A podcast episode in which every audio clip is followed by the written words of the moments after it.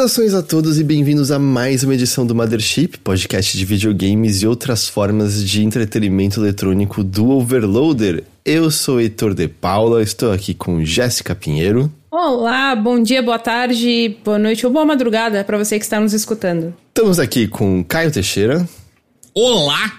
E temos aqui, acredito que pela primeira vez, conosco, Márcio Filho. Márcio Filho, apresente-se, por favor. Quem é você? É, boa pergunta. Eu também tô, tô tentando descobrir. Não me siga, estou perdido. até, onde eu, até onde eu me lembro, eu sou Márcio Filho, eu estou presidente da Ring, que é a nossa associação de desenvolvedores de jogos aqui do estado do Rio de Janeiro, e coordenando, ajudando a produzir os, os processos e os efeitos relativos ao nosso marco legal de jogos aí mais recentemente aqui no Brasil. Uma alegria enorme poder estar aqui com vocês, dividir esse espaço, saudar todo mundo que está nos assistindo no ao vivo ou nos vendo depois, ou nos ouvindo também, né? E depois no gravado, obviamente.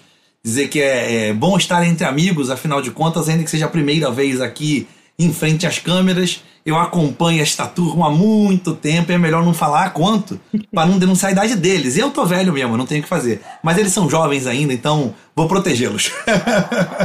eu, mano, eu na casa da minha mãe, Márcio, é, eu não sei se você vai lembrar, mas a última edição da BGS no Rio de Janeiro e do ano de o que? 2011, 2010, eu nem lembro agora. É 12, salvo engano. 11 ou 12? A gente tirou uma foto oficial do evento, que eram umas fotos que vinham numa moldura escrito Uau, foto legal. e, e, a gente tirou eu, você. Perfeitamente.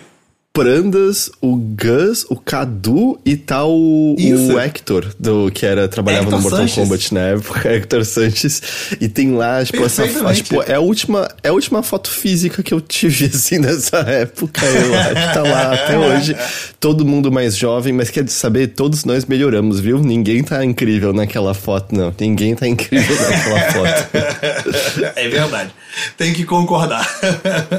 Quem acompanhou, eu imagino que lá na época do, em que tá, tava tendo essa discussão no Senado Federal, talvez tenha visto trechos de você justamente ali, né, no, no, no, Senado, falando sobre o marco legal dos jogos por conta de um momento específico, né, em que a gente estava, em que era um momento de cooptação pleno, né, da, da lei pela, pelas bets. Mas eu acho que antes da gente chegar nesse ponto, seria acho que talvez mais interessante começar do começo, certo?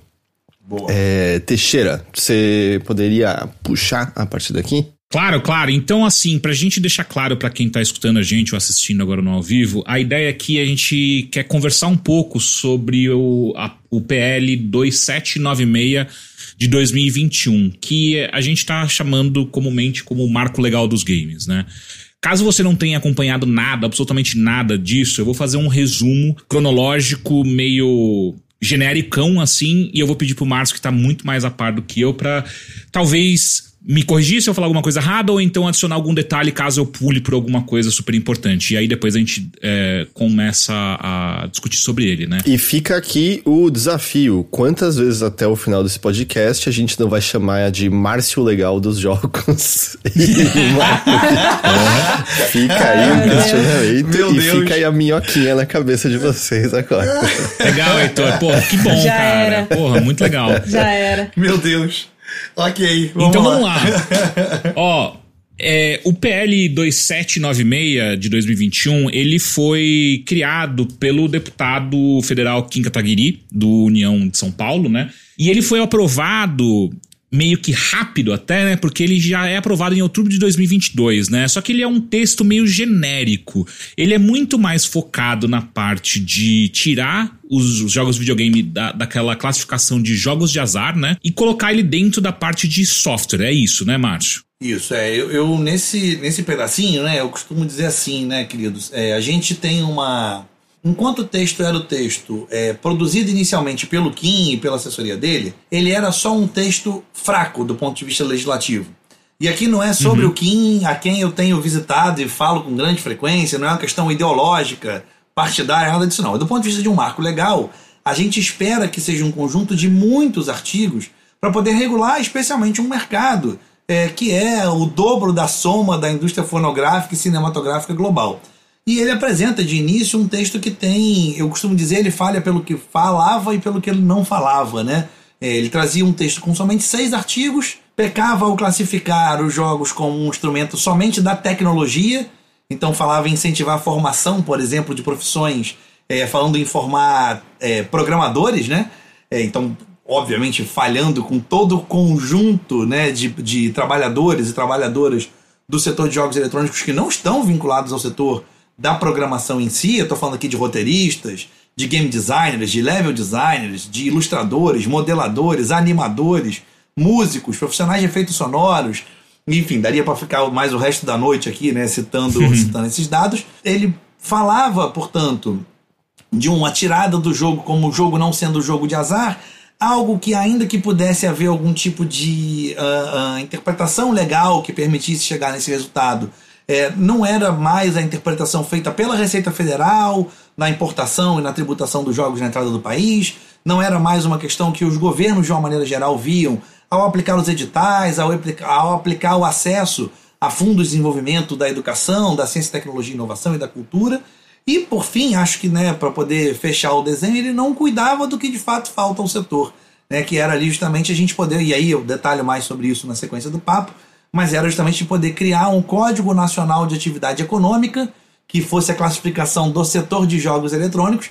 Imagina um marco legal dos jogos eletrônicos que não cria a regulamentação legal dos jogos eletrônicos perante a Receita Federal. Então é um texto fraco. Né? Com isso, obviamente, não criava as profissões de jogos, porque se não tem empresa, não tem profissional. Então tem todos esses profissionais que eu citei antes. Você não consegue hoje no Brasil assinar a carteira de trabalho desses profissionais a partir, é, ou, ou citando as suas profissões de fato, né, como essas que eu citei aqui, e claro, não lidava com o problema principal na nossa relação com as grandes publicadoras é, internacionais, que são as donas dos, dos hardwares, né, da, com a Sony, com a Microsoft, com a Nintendo, que é justamente a entrada dos Software Development Kits. Então era um texto inicial fraco, ruim, e que virou uma catástrofe, na verdade, quando tentou ser cooptado ali pelo setor das bets, né? Que aí é essa parte que aprova muito rápido, Caio é, que é ali o outubro de 2022, né? No meio, uhum. entre os dois turnos da eleição presidencial mais maluca que esse país já viveu em todos os seus últimos 40 anos, desde a sua redemocratização, né? Ou quase 40, desde a sua redemocratização. Então, assim, movimentos estranhos, festa estranha com gente esquisita, como diria lá o nosso, o nosso poeta, né? Então, é, esse cenário de ser um movimento rápido e sem jeito, né? Ou com jeito para eles, não pra gente. Aí, só, só pra gente não começar a acelerar muito para as pessoas acabarem perdendo a cronologia, porque eu acho que uhum. é, nesse caso do marco legal dos games, é, estudando um pouco mais profundamente, fica claro que a cronologia é uma coisa muito importante, porque a, as coisas começam a ser aprovadas numa velocidade muito superior do que a gente está acostumado a ver. Ainda mais num, como você bem apontou, Márcio, de uma coisa super importante para o mercado inteiro. E o Brasil é, é super forte em games, a, a gente poderia uhum. ser muito mais do que a gente é hoje. Enfim, então, 2022, outubro de 2022, isso é aprovado na Câmara dos Deputados, então ele segue para a Comissão de Assuntos Econômicos do o CAI lá no Senado, né? Porque esse é o caminho normal, né, para um, projeto de lei. Câmara dos Deputados vai lá, vota, deveriam analisar, discutir por aí vai, vota-se, manda para o Senado, o Senado reanalisa, Uh, se tiver alguma questão, ele pode adicionar isso e aí com qualquer coisa que for alterada do texto volta para a Câmara para novamente ser discutido entre os deputados, enfim. Mas o caminho ele está seguindo um caminho correto, porém um caminho uh, uh, rápido demais, né? Então ele chega na Comissão dos Assuntos Econômicos no Senado, que seria entre aspas aí a última parte da, do projeto de lei, porque se aprovado ali, ele vai para a sanção do, do presidente, certo? Perfeito, isso mesmo. Então ele chega ali no Senado e aí em junho de 2023 ele é aprovado. Só que daí o que acontece é que começam a colocar um monte de alterações no texto. O relator da pauta, que é o senador Irajá do PSD de Tocantins, ele começa a adicionar muitas, muitos itens novos nesse texto que era, como você bem apontou, Márcio, era um texto fraco, genérico. E aí o Irajá, o senador Irajá, começa a colocar algumas outras coisas dentro desse texto. E aí chama muita atenção porque entra nesse momento, quando já tá no Senado, a, essa classificação de fantasy games, fantasy sports, né? E o foco muito forte nisso. O que, que aconteceu nesse momento ali, o, o Márcio? É, vamos lá, até pra, pra só para ajustar, Caio, que na verdade chega na mão do senador Irajá já com o jabuti, tá? Ah, é, já tá, já. Já Beleza. chega lá na mão dele com o jabuti. É, não tô dizendo que ele não tem uma responsabilidade em acelerar o jabuti. Eu vou chegar nessa parte. É, quem de fato insere Uhum. Jabuti, o só, jabuti... só um ponto. É, e você vai explicar, beleza, perfeito. Vou, não, não tem problema. Se você quiser também, não tem problema. Jabuti, gente, é um termo que a gente genericamente usa dentro da- do mundo da política para dizer sobre a colocação de um tema estranho ao projeto de lei original dentro de um projeto de lei. Então, por exemplo, o governo envia um projeto de lei para regular o ensino médio para a Câmara dos Deputados. E aí algum deputado pega aquilo ali e coloca, por exemplo, a regulação de satélite, internet por satélite. Porra, internet por satélite não é um tema da educação, é um tema da te- das telecomunicações. Então deveria ter um projeto próprio para isso. Ele quer pegar carona, quer aprovar rápido, ele faz uma emenda, ele coloca um jabuti. Por que jabuti? Isso é um termo que se usa na política mais tradicional, mais antiga, que a gente diz que jabuti não sobe em árvore se está em cima da árvore, ou, ou foi enchente ou mão de gente. né? Então é uma brincadeira que se faz dentro da política poder falar dos jabutis, são esses temas estranhos a um projeto. Na Câmara dos Deputados, o projeto ficou em discussão de agosto de 21, que foi quando Kim Kataguiri propôs o projeto de lei, né, o PL 2796 de 21, até outubro de 2022. O termo fantasy game só aparece é, no projeto de lei a partir de um substitutivo apresentado pelo deputado federal, então deputado federal Darcy de Matos, é, do partido da, do PSD de Santa Catarina. É, esse, esse jabuti é colocado ali num, num dia muito estranho, né? A gente tem, vê um movimento para a gente mais ou menos entender o processo, o processo legislativo, normalmente o autor da lei propõe a lei à mesa diretora da casa, o presidente da casa né, legislativa, no caso a Câmara dos Deputados, encaminha isso a alguma comissão temática dentro da casa. Então, as casas legislativas elas são divididas em grupos de trabalho, né? E esses grupos de trabalho normalmente são as comissões temáticas permanentes e pode se formar comissões mistas ou comissões temporárias. E normal, um projeto de lei ele vai ser enviado à Comissão de Constituição e Justiça para que se verifique primeira coisa, né, o primeiro controle de constitucionalidade, se aquilo ali é legal, respeita a Constituição, respeita o conjunto do ordenamento jurídico nacional. Então sempre passa pela Comissão de Constituição e Justiça. Se ele gera algum tipo de gasto novo para o governo ou tem um novo imposto, é normal ele passar pela Comissão de, de Finanças e Tributação, né? Então também é um lugar normal de passar. E depois passa pelas, pelos, pelas comissões temáticas. Então, no nosso caso, seria normal, por exemplo, ele passar pela Comissão de Cultura, seria normal ele passar pela Comissão de Ciência, Tecnologia e Inovação, seria esperado que ele passasse pela de Educação, né? São temas que dialogam com o setor de jogos de maneira permanente, né? Então, nesse sentido, E- é, Uma Pode pergunta, ô Márcio, é não. nesse momento que também é esperado que exista algum tipo de discussão com a sociedade também, porque, Isso. enfim, em algum momento a sociedade precisa, ah, a sociedade e organizações que, que fazem sentido discutir, são especialistas nesse assunto, eles precisam em algum momento dar a sua opinião, né? Porque apesar Isso. dos deputados serem representantes do povo, ah, a gente também pode, pode falar com tranquilidade que não importa quantos deputados a gente colocar lá dentro, nem todos serão especialistas em todos os assuntos que eles vão Sem legislar dúvida. em cima, certo? Sem dúvida, sem dúvida. Não, é, é, pra vocês terem ideia, um senador da República tem que analisar por dia 200 temas diferentes. É Sussa, impossível. normal, eu consigo. Eu faço 300.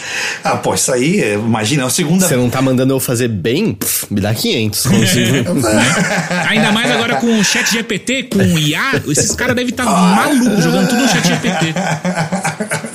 Fazendo nada, né? Tipo, tomando café, né?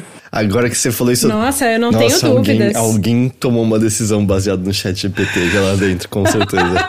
Ah, Nenhuma dúvida, e é bom a gente não falar muito alto, porque aqueles que não tomaram ainda talvez passem a tomar baseado nisso. Então, É é, não, não nos ouçam. Estamos liberando aqui, estamos liberando a Skynet, né? Porra, sem condição. Mas assim, voltando, justo, Caio, é nesse momento que a sociedade interage normalmente, né? É, não é comum que tenham audiências públicas no plenário da Casa Legislativa, ou seja, quando se reúnem todos os deputados ou todos os senadores, né? O pleno ou a totalidade, portanto plenário. É, mas é normal que isso se faça nas comissões temáticas e que você chame de fato a sociedade civil organizada e desorganizada, né? Então as figuras individuais ou as associações, as entidades de classe e tal, para que elas possam opinar de fato sobre o assunto. É, no caso do trâmite do projeto do Kim Kataguiri na Câmara, é, não houve audiência pública nenhuma. E aí não é uma culpa necessariamente do Kim. Né? Obviamente ele é o autor, ele não interfere nas comissões o presidente de cada comissão e o relator em cada comissão, ou a presidenta e a relatora em cada comissão, é que tem essa função de chamar a audiência pública para instruir melhor o processo legislativo.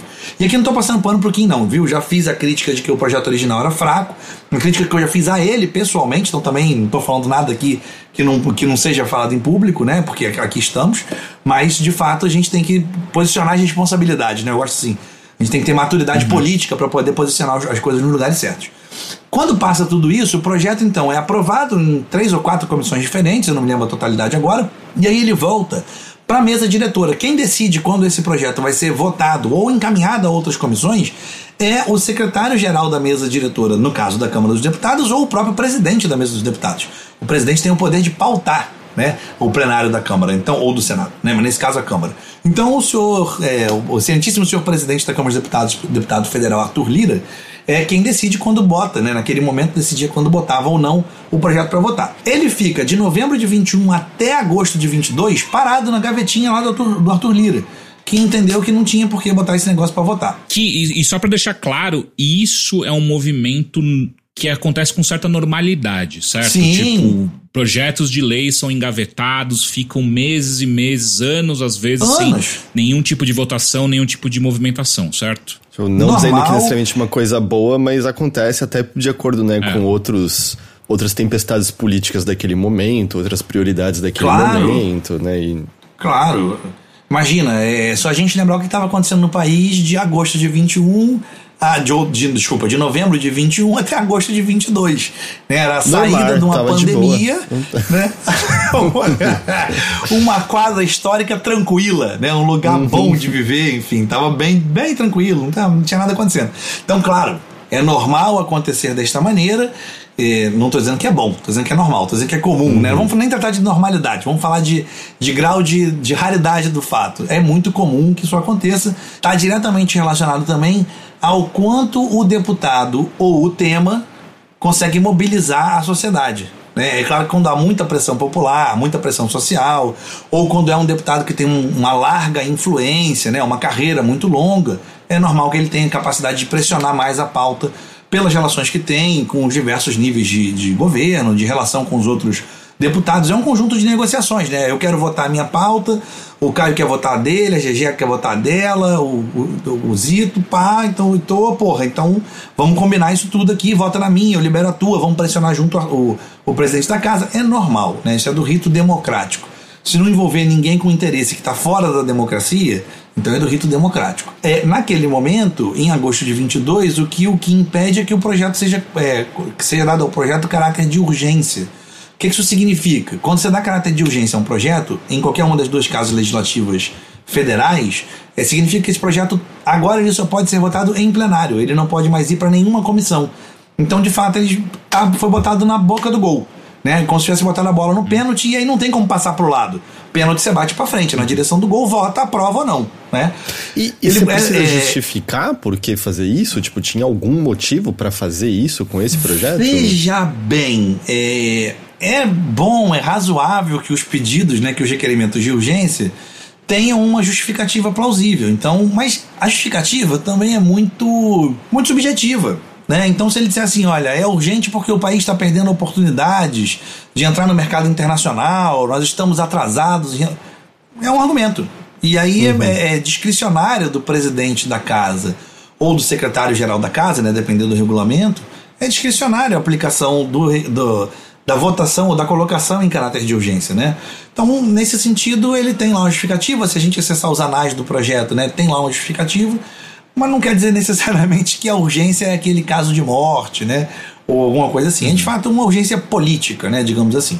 E se justifica, né? Em 2022 a gente está falando de um ano eleitoral, um ano em que o próprio Kim e todos os outros 513 deputados né, estão concorrendo às suas reeleições. Então é natural que um tema que é importante, uma pauta importante para ele, é que ele pedisse para que fosse votado com urgência, porque tem uma construção social em volta disso e ele obviamente dialoga. A gente sabe aqui é, a base com que ele dialoga, né? O MBL tem uma base social na internet, entre os jovens, muito importante, né? Parte relevante de seus eleitores estão ali. E eu aqui não estou fazendo nem crítica nem elogio, tá, gente? É só análise de, de cenário, uhum. de conjuntura. Então ele tem uma base importante, ele é natural e é da democracia que ele queira que o projeto que está relacionado à base que ele representa seja um projeto que seja colocado logo para votação. Ele também tem que dar satisfação aos seus eleitores e tem que dar andamento, é o trabalho dele enquanto legislador. Então, nesse sentido, é, tá tudo em casa. O que é estranho é um pouco o que acontece daqui para frente, né? Que são os minutos finais antes de ir para o Senado. É, em, em, em 3 de janeiro, se não me engano, eu posso estar errando por um dia ou dois, tá? Mas em 3 de agosto, ele propõe, é, a mesa diretora, solicita a mesa diretora que seja dado um caráter de urgência ao projeto no dia seguinte, então se ele propôs no dia 2, no dia 3 de agosto é dado o caráter de urgência, se ele propôs no dia 3, no dia 4 de agosto é dado o caráter de urgência, e esse caráter de urgência fica em suspensão até o finalzinho de. Mentira. Ganha o caráter de urgência, e para ter o caráter de urgência ele tem que ter um relator no plenário da casa. Então tem que ter um deputado nomeado, indicado pelo presidente da casa, que vai fazer relatoria, vai dizer assim: olha, esse projeto deve ser aprovado ou não ele segundo ele vai é, condensar os relatórios das várias comissões por onde ele passou. Então esse relator no plenário vai dizer assim, é, segundo se consta nos anais né, do, do projeto, no trâmite do projeto, ele está de acordo com a constitucionalidade do país, é, ele não prevê geração de novos gastos, então ele está de acordo com a legislação tributária, e blá, blá, blá, blá, então nós então esse relator indica, ou esta relatora indica é, pela aprovação, pela votação com aprovação da totalidade, da integralidade do projeto projeto, ou é, indica que seja votado aprovando XYZ e a gente apresenta uma emenda aqui que retira a parte é, C ou W, enfim. Então ele vai de fato apresentar isso aos 513 deputados, ao plenário. Vai subir na tribuna e vai ler o relatório dele para os 513 deputados que votarão a partir daí o projeto de lei conforme é, as suas próprias crenças, né, conforme as suas próprias condições. O que é muitíssimo curioso é que o projeto ganha a relatoria do deputado Darcy de Matos ali no finalzinho de setembro, 26 de setembro, salvo engano. E uma semana antes, ou dez dias antes, é, e eu tô aqui falhando eventualmente com a data na né, cravada, mas é nessa, são nessas ordens de grandeza nesse período de tempo, é, é fundada a Associação Brasileira de Fantasy Sports. Fundada assim do, do nada, não existia nenhum tipo de movimentação, até então, pelo menos pública, desse cenário, e eles criam em cima da hora nunca houve. Aí, de repente, o Lula dá uma declaração, ainda enquanto candidato, dizendo que ele taxaria o setor de bets no país, ali por volta de meados de agosto. E, curiosamente, se funda uma associação que é tem ata é, assinada da data de reunião de fundação de 26 de setembro, salvo engano, mas ela só é formalmente registrada, ou seja, só passa a existir para a sociedade brasileira ela é registrada em cartório em, salvo engano, 2 de janeiro, 3 de janeiro. Então ela passa um período de 4 ou 5 meses voando abaixo do radar e operando um processo, que, enfim, só isso justifica o que aconteceu, é onde o Darcy de Matos, que então se torna relator uma semana antes do da, uma semana depois da BFS surgir, ele se torna relator, é nomeado pelo presidente da Câmara relator do projeto de lei 2796 de 2021. Ele relator, a ABFS surge, ele no, no, no, entre turnos né, da eleição presidencial, ali em 19 de outubro, ele faz a movimentação que essa sim, essa é muito estranha. Né? E aqui não estou acusando de ninguém de nada. Ela só é estranha mesmo, é atípica. Ele vai, ele se dirige como relator à mesa diretora da Câmara, pede à mesa diretora da Câmara que seja retirado o caráter de urgência Pede à mesa diretora da Câmara que encaminhe o projeto à Comissão de Finanças e Tributação, por onde ele já tinha passado. Lá na Comissão de Finanças e Tributação, o presidente da comissão nomeia o próprio Darcy de Matos para ser o relator do projeto na comissão, o que é bastante atípico, isso não é normal. O relator em um espaço não, não, normalmente não é relator em outro, então ele era relator no plenário e passou a ser o relator do projeto na Comissão de Finanças e Tributação. Ele, como relator, apresenta na comissão porque lembra, o projeto lá estava em caráter de urgência no plenário, então não podia apresentar substitutivo. Quando cai substitutivo e movimenta para uma comissão, aí ele pode apresentar substitutivo. E ele apresenta o substitutivo que adiciona dois novos artigos ao projeto de lei que passam aí magica, magicamente 15 meses depois da primeira vez que o projeto surgiu, né, foi protocolado pelo autor, pela primeira vez cito o termo fantasy game, que como eu falo lá nesse vídeo que vocês citaram no Senado, eu tô há 20 anos no setor de jogos, produzi tudo quanto é evento que vocês imaginarem, tive na, na, na, mídia, né, na mídia eletrônica. Eu nunca tinha ouvido falar no termo fantasy game. Isso não é uma realidade latino-americana, ao menos, né?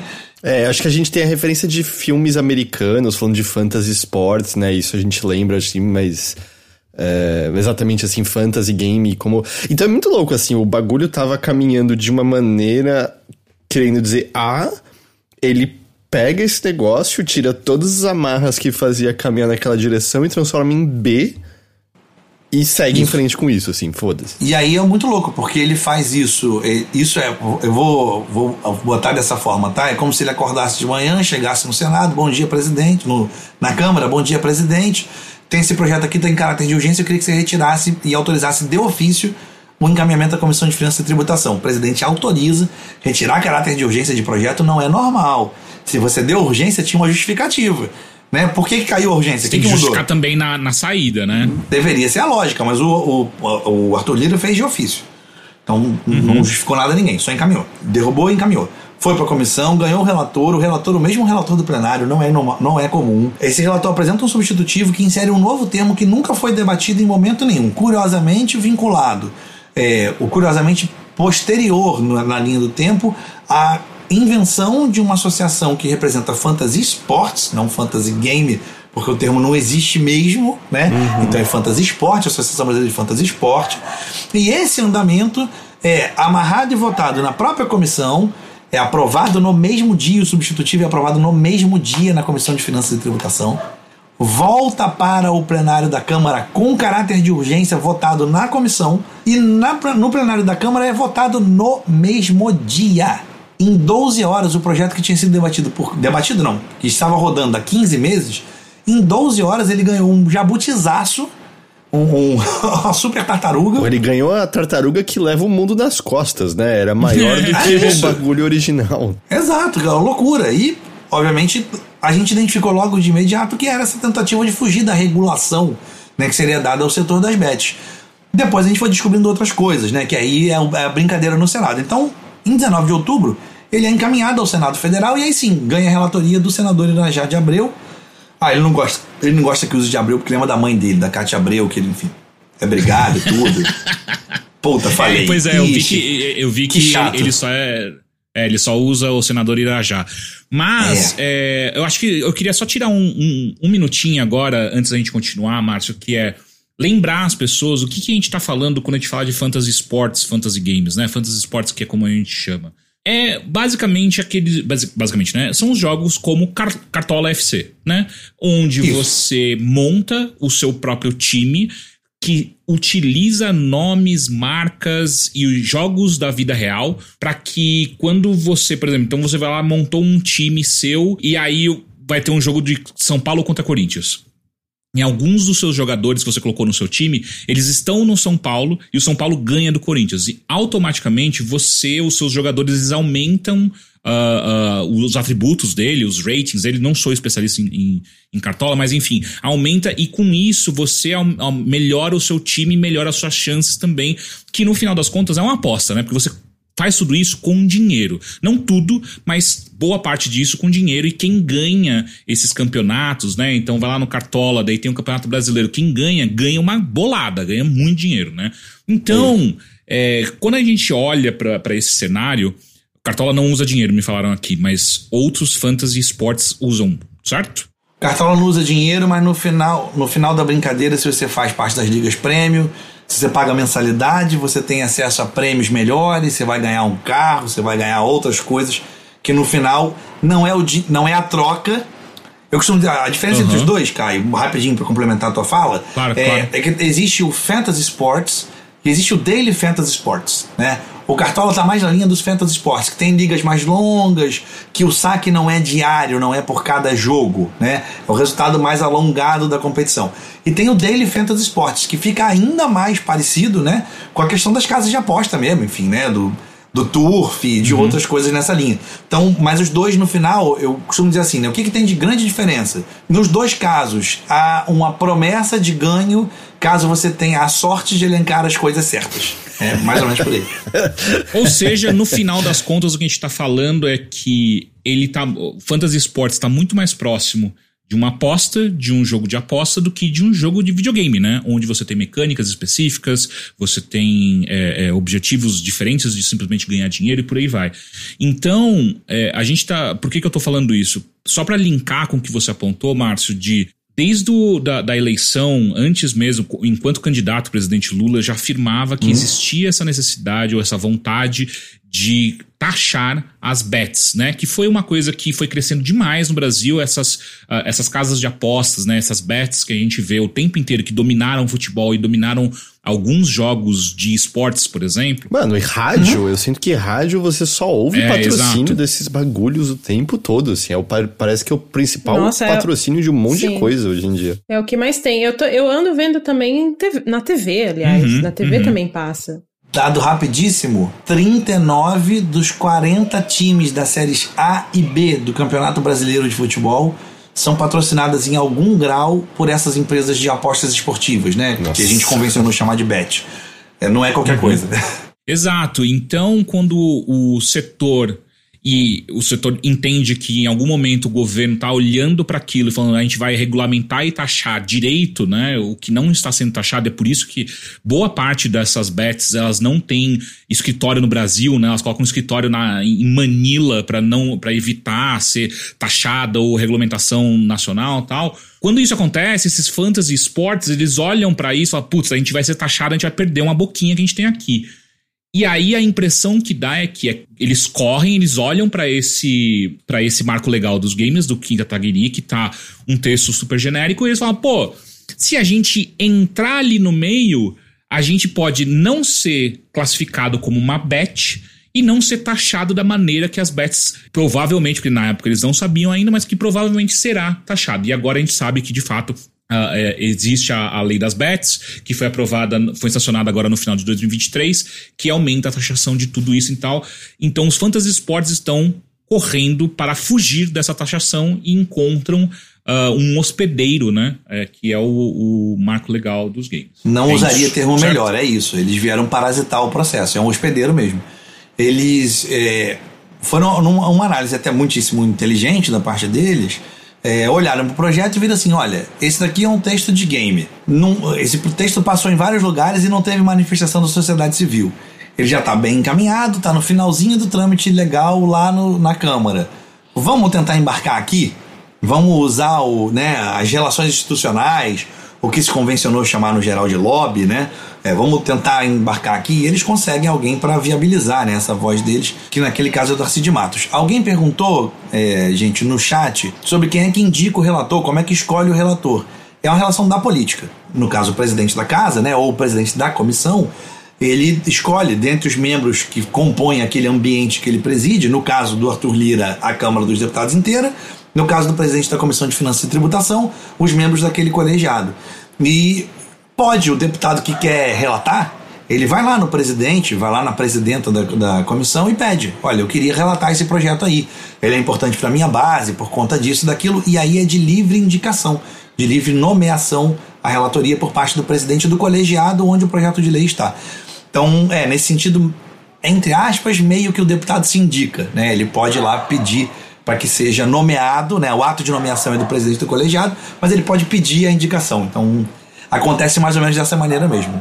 É, e aí eu queria, antes da gente passar para o que, que acontece no Senado, porque eu acho que tem bastante coisa importante que está rolando lá, eu queria só entender o porquê, se você tem né, uma resposta, ou pelo menos uma teoria, Márcio, por que que a gente, como sociedade civil, ficou quietinho, não fez nada enquanto esse projeto caminhava dentro da Câmara, chegou no Senado tal. Por que, por que, que a gente. A gente simplesmente não viu acontecer? Ou de fato a gente, como sociedade, não não faz uma regulação ideal do que está sendo discutido dentro da Câmara, dentro do Senado e por aí vai. O que, que você enxerga do motivo desse negócio ter andado durante tanto tempo abaixo do radar e, e caminhado tão rapidamente, né? Tem um pouco de tudo que você falou aí, tem um pouco do que eu costumo dizer de uma deseducação política tá? É, a gente, e aí politizando um pouco a nossa conversa aqui, porque não tem muito pra onde ir, né? Tem que falar sobre isso. A gente foi envolvido ao longo da última década, desde lá dos protestos de junho de 23, né? Por um grande. 2013, 2013. 2013, desculpa, isso, 2013. É, da, a Primavera Árabe lá na, né, lá na África, uhum. a gente aqui com os movimentos de junho de 2013, enfim. É, nós fomos envolvidos por um grande discurso de criminalização da política. E eu costumo dizer que as coisas não acontecem por acaso. Né? É, criminalizar a política é muito importante para afastar a sociedade da política. Para que fique ali somente aqueles que se identificam com o um ambiente virtualmente criminoso, digamos assim. É, e esse discurso foi massivamente repetido.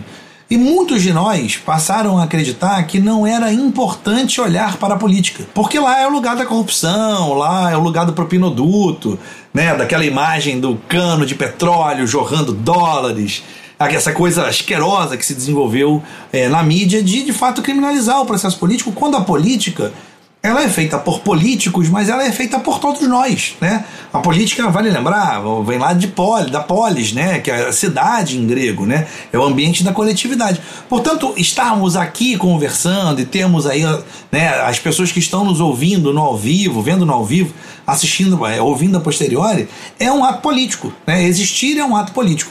Obviamente você pode discutir qual é a ideologia que você está cumprindo com isso, enfim, né? É, você pode ver essa, essa visão mais geral. Mas o fato é que é a política. Uhum. Então, houve um pedaço de nós dormiu no ponto dormiu, disse: não, eu não preciso pensar nisso, não é um problema nosso, a política, o Congresso Nacional não é importante, o importante é eleger presidente, vamos ficar aqui no debate do Poder Executivo. E o momento também, né? A galera tava muito focada nessa questão presidencial por conta do momento, né, em que isso tudo tava acontecendo. Exatamente. E, e aí, assim.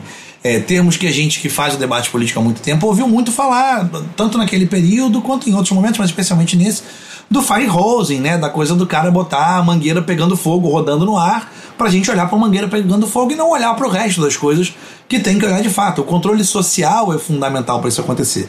E do ponto de vista nosso do setor de jogos, tem um pouco. Tinha um pouco dessa visão de game não precisa olhar para política, porque não botem política nos meus joguinhos, né? Isso aqui é entretenimento, é diversão, eu não preciso mexer com isso tem um pouco isso, é, portanto, essa deseducação política, né, essa coisa de não se relacionar com, com a política de institucional, digamos assim, tem um tanto esse movimento é, naturalmente forçado que a gente teve que fazer de olhar para o executivo nacional que parecia de fato querer colocar fogo né? E não só na mangueira, mas na casa e em tudo. Então, isso chamou muita atenção para aquele momento. Fogo né? na água, né? É, Queria botar fogo é, na água. Era um, um negócio absolutamente impressionante. É, e também tem é, uma coisa de um pouco de uma é, desarticulação nacional do setor. O que eu estou querendo dizer com isso? A Abra Games existe desde 2004 mas a Abra Games nunca foi uma associação, e aqui deixar meu abraço carinhoso ao Rodrigo Terra, a Carolina Caravana, né, o presidente, a vice-presidente, que fazem hoje um trabalho muito dedicado, muito tocado, mas que não eram os gestores no período em que o projeto de lei começou a ser tocado, né? Não fazia um, um papel de olhar o legislativo, olhava quando muitas relações do executivo. E as associações regionais, via de regra, estão surgindo nesse período. 20, 21, 22, é uma rede que ainda estava se articulando. Então, de fato, pegaram a gente, como diz o meu pai, pegaram a gente de calça riada. A gente estava uhum, com a uhum, calça uhum. no joelho, não teve como sair correndo atrás. Então, primeiro tem que levantar a calça para depois poder correr atrás. Eu acho que nesse sentido, aí a gente foi muito habilidoso. Né? É, se faltou habilidade para poder tocar, além da soma desses outros fatores, né? se faltou habilidade para tocar na Câmara, eu acho que aí quando a gente chegou no Senado, a gente conseguiu botar a calça na cintura, amarrar com barbante, porque era o que tinha na hora, e de fato conseguir correr atrás do prejuízo. E aí é um capítulo da história que eu acho que é muito, muito único, como a gente diz lá no mundo do direito, muito sui generis, né? É muito de fato é, especial, né? Que a gente consegue lidar daí em diante. Eu também acho que vale, vale também, né, que Eu acho que muitas vezes o foco de muitas pessoas, e eu não tô nem me excluindo nisso, quando o assunto né, tem relação a essa política direta com jogos, ainda espera-se uma discussão muito antiga e acho que em grande medida até a gente sabe que não tão efetiva sobre a discussão de impostos nos jogos, né? E eu acho que volta e meia uhum. a atenção que as pessoas dedicam a isso existe unicamente se for envolver, pera, meus jogos podem ficar mais baratos, eu posso finalmente uhum. importar os jogos sem que custe um monte. Tanto que na, na própria, no momento em que houve, felizmente, a, a o, o, movimento seu e das outras pessoas para fazer com que não fosse aprovado, né, com o jaboti maior que, que, que o marco em si, havia ainda um desinteresse de algumas pessoas meio dizendo, ah, mas o que, que isso vai me adiantar? Fazer KNAI? Tipo, dane esse desenvolvedor de jogo, eu quero o meu jogo mais barato, né? Não, não, também acho que existe um pouco essa desconexão de, dane-se, isso não vai me influenciar diretamente, por que, que eu deveria me importar com isso? Essa é a parte chata de jogos, legal é, é o jogo em si, né? E eu concordo, essa é a parte chata mesmo, mas é fundamental pra gente poder ter um papel global para jogar, né, cara? Tipo, ficar só consumindo o que se faz lá fora, e eu não tô dizendo que a gente não deva consumir o que se faz lá fora, lógico, né? É, não dá para negar a importância da indústria global e o quanto eles já avançaram, porque tiveram, e aí acho que essa é a parte importante do jogo, né? Nenhum país fez o que fez porque alguém lá é mais inteligente, porra. É, não é que o americano é mais inteligente, o norte-americano, né, dos Estados Unidos é mais inteligente do que nós, ou japonês, ou polonês, ou finlandês. Porra, não, nós somos tão inteligentes quanto eles ou mais, né? O que nos falta de fato é a articulação do processo, que eles lá entenderam e conseguem jogar isso, porque são uma sociedade que lida com a política institucional há mais tempo, né? Vale dizer, a nossa democracia tem menos de 40 anos. Né? É, quanto tempo tem a democracia norte-americana? Quanto tempo tem a estruturação de sociedade, né? Vamos falar da japonesa, na chinesa, porra, né, sociedades milenares. Pô, mas os caras têm a, a democracia norte-americana tá aí há tanto tempo e o Trump pode ser preso e governado de dentro da prisão, né? Os caras são é, completamente dodói da cabeça, né? É, é, não, não que seja o nosso tema, mas levíssimo pitaco sobre isso. É, eu acho que gato escaldado tem medo de água fria. A gente aqui já apanhou tanto a gente tem tanta certeza de que vai acontecer uma fraude que o nosso sistema legal é extremamente cuidadoso com as possibilidades de fraude. Né? Então é isso, nós temos uma lei que diz que é, entende, criminaliza a tentativa de abolição violenta do Estado. Né? Tem uma lei que diz a tentativa de golpe de Estado. Então isso é impensável em outros países porque lá eles estão tão acostumados com a democracia, é tão impensável alguém. Eu, eu me recordo de um caso recente de um camarada de fora do país nos visitando aqui e dele contando a gente falando para ele sobre a importância como é que era, ele estava falando sobre estacionamento na sede da empresa. E ele contando que, né, por que, que a gente estava estacionando tão perto do lugar que a gente estava chegando. Eu disse, não, a gente está estacionando porque tem a vaga perto, então vamos estacionar perto, para a gente poder entrar logo. Ele dizia, não, mas lá da onde eu venho, a gente não usa, gente que tem boa mobilidade, saúde em dia e está com o horário certo, a gente não estaciona perto da porta. Aí eu olhei para a cara dele e disse assim, são malucos, vocês gostam de andar mais? Disse, não, a gente não estaciona perto da porta porque isso libera a vaga perto da porta para quem está chegando com baixa mobilidade, com peso, atrasado. Então, o raciocínio de sociedade lá é outra. Precisa ter uma lei para dizer que a vaga perto do, da porta é a vaga de idoso, como a gente tem que ter aqui. Né? Aqui a lei diz: olha, a vaga do idoso, do PCD, tem que ser a mais próxima possível da entrada. Então, a gente aqui está tão acostumado aos jeitinhos que a lei tem que prever até as formas de dar jeitinho. O norte-americano tem uma democracia há tanto tempo, né? aliás, nunca viveu um período que não fosse democrático interno, ainda que gostem muito de promover outros sistemas de governo em outros países, né? Fora de seu território, não financiam exatamente democracias, né? Mas eles lá nunca viveram isso, não vão prever uma lei que aconteça. Talvez agora, né? Talvez aí no futuro eles possam mudar a sua lei, mas é, é, é, a gente tem muito a ensinar a eles. Saiu recente, inclusive, né? É, episódio de um programa humorístico comentando sobre isso, que é as crianças é, norte-americanas. Isso. As crianças norte-americanas têm que estudar a Constituição brasileira, né? Nesse sentido, é. a gente tá muito escaldado, né? Sabe fugir das coisas porque a gente já sofreu de tudo aqui. A gente já tomou tudo quanto foi golpe com mil combinações diferentes. E nos ensina alguma coisa também. E aí, voltando para o nosso assunto, então, é, a gente parou naquele momento onde é aprovado no Senado, e aí, quando chega no Senado, e aí tá meio que a um passo de ser aprovado, e aí para sanção do, do presidente, por aí vai, é quando a gente, ou melhor, vocês, uh, você e, e, junto de outras pessoas da, de organizações da, de videogames aqui do Brasil, percebem o que está acontecendo e vão de fato ao Senado é, discutir, mostrar ao, aos senadores o outro lado do, do, do que está sendo proposto ali, do que está sendo aprovado.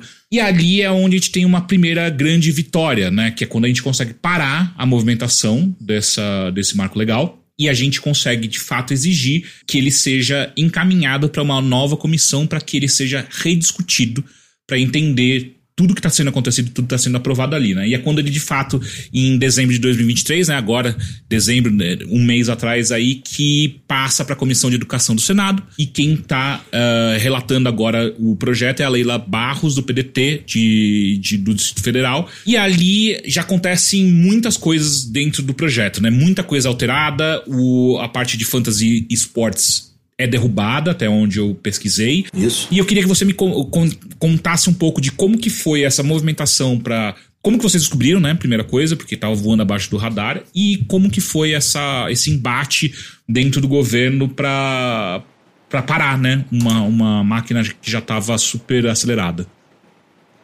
Eu gosto de dizer que a gente, para quem gosta da, das histórias bíblicas e tal, era uma luta de Davi contra Golias né, para ficar aqui numa referência bastante popular. Para quem gosta de filmes de guerra, eu gosto de dizer que a gente estava com a 38 que tinha somente as balas que estavam no tambor, lutando contra a gente com a ponto .50 e munição infinita, né?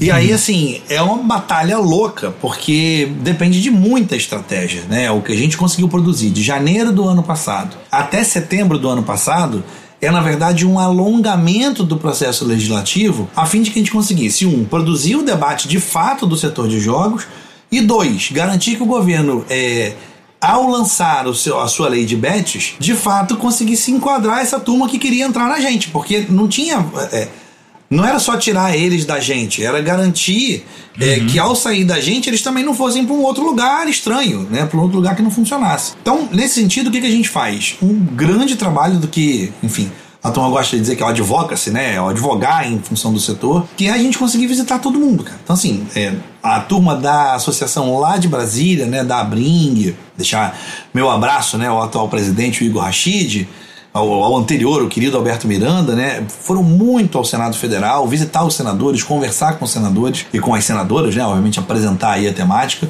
A Associação Nacional também conduzindo, né, ajudando nessa interlocução com o governo. E a gente precisava movimentar a sociedade, gente. É, não adianta. Só tem uma coisa que bota medo no político: é o povo. Uhum. E não tem esse papo de que, ah, não, mas em Brasília ele não vai ver. Ah, não, mas a movimentação na internet não é percebida. Caô, é muito percebida. Se a gente tiver os instrumentos de pressão consertados, concentrados, porra, você mexe com os caras, porque eles sabem que isso está mexendo com a base deles. E eles, obviamente, não querem sair feios na foto. Afinal de contas, e tá tudo certo dentro da democracia, a moeda deles é o voto. O que eles estão buscando é o voto, né? Seja de 4 uhum. em 4 anos, seja no caso dos senadores de 8 em 8, eles têm que se botar à prova da sociedade.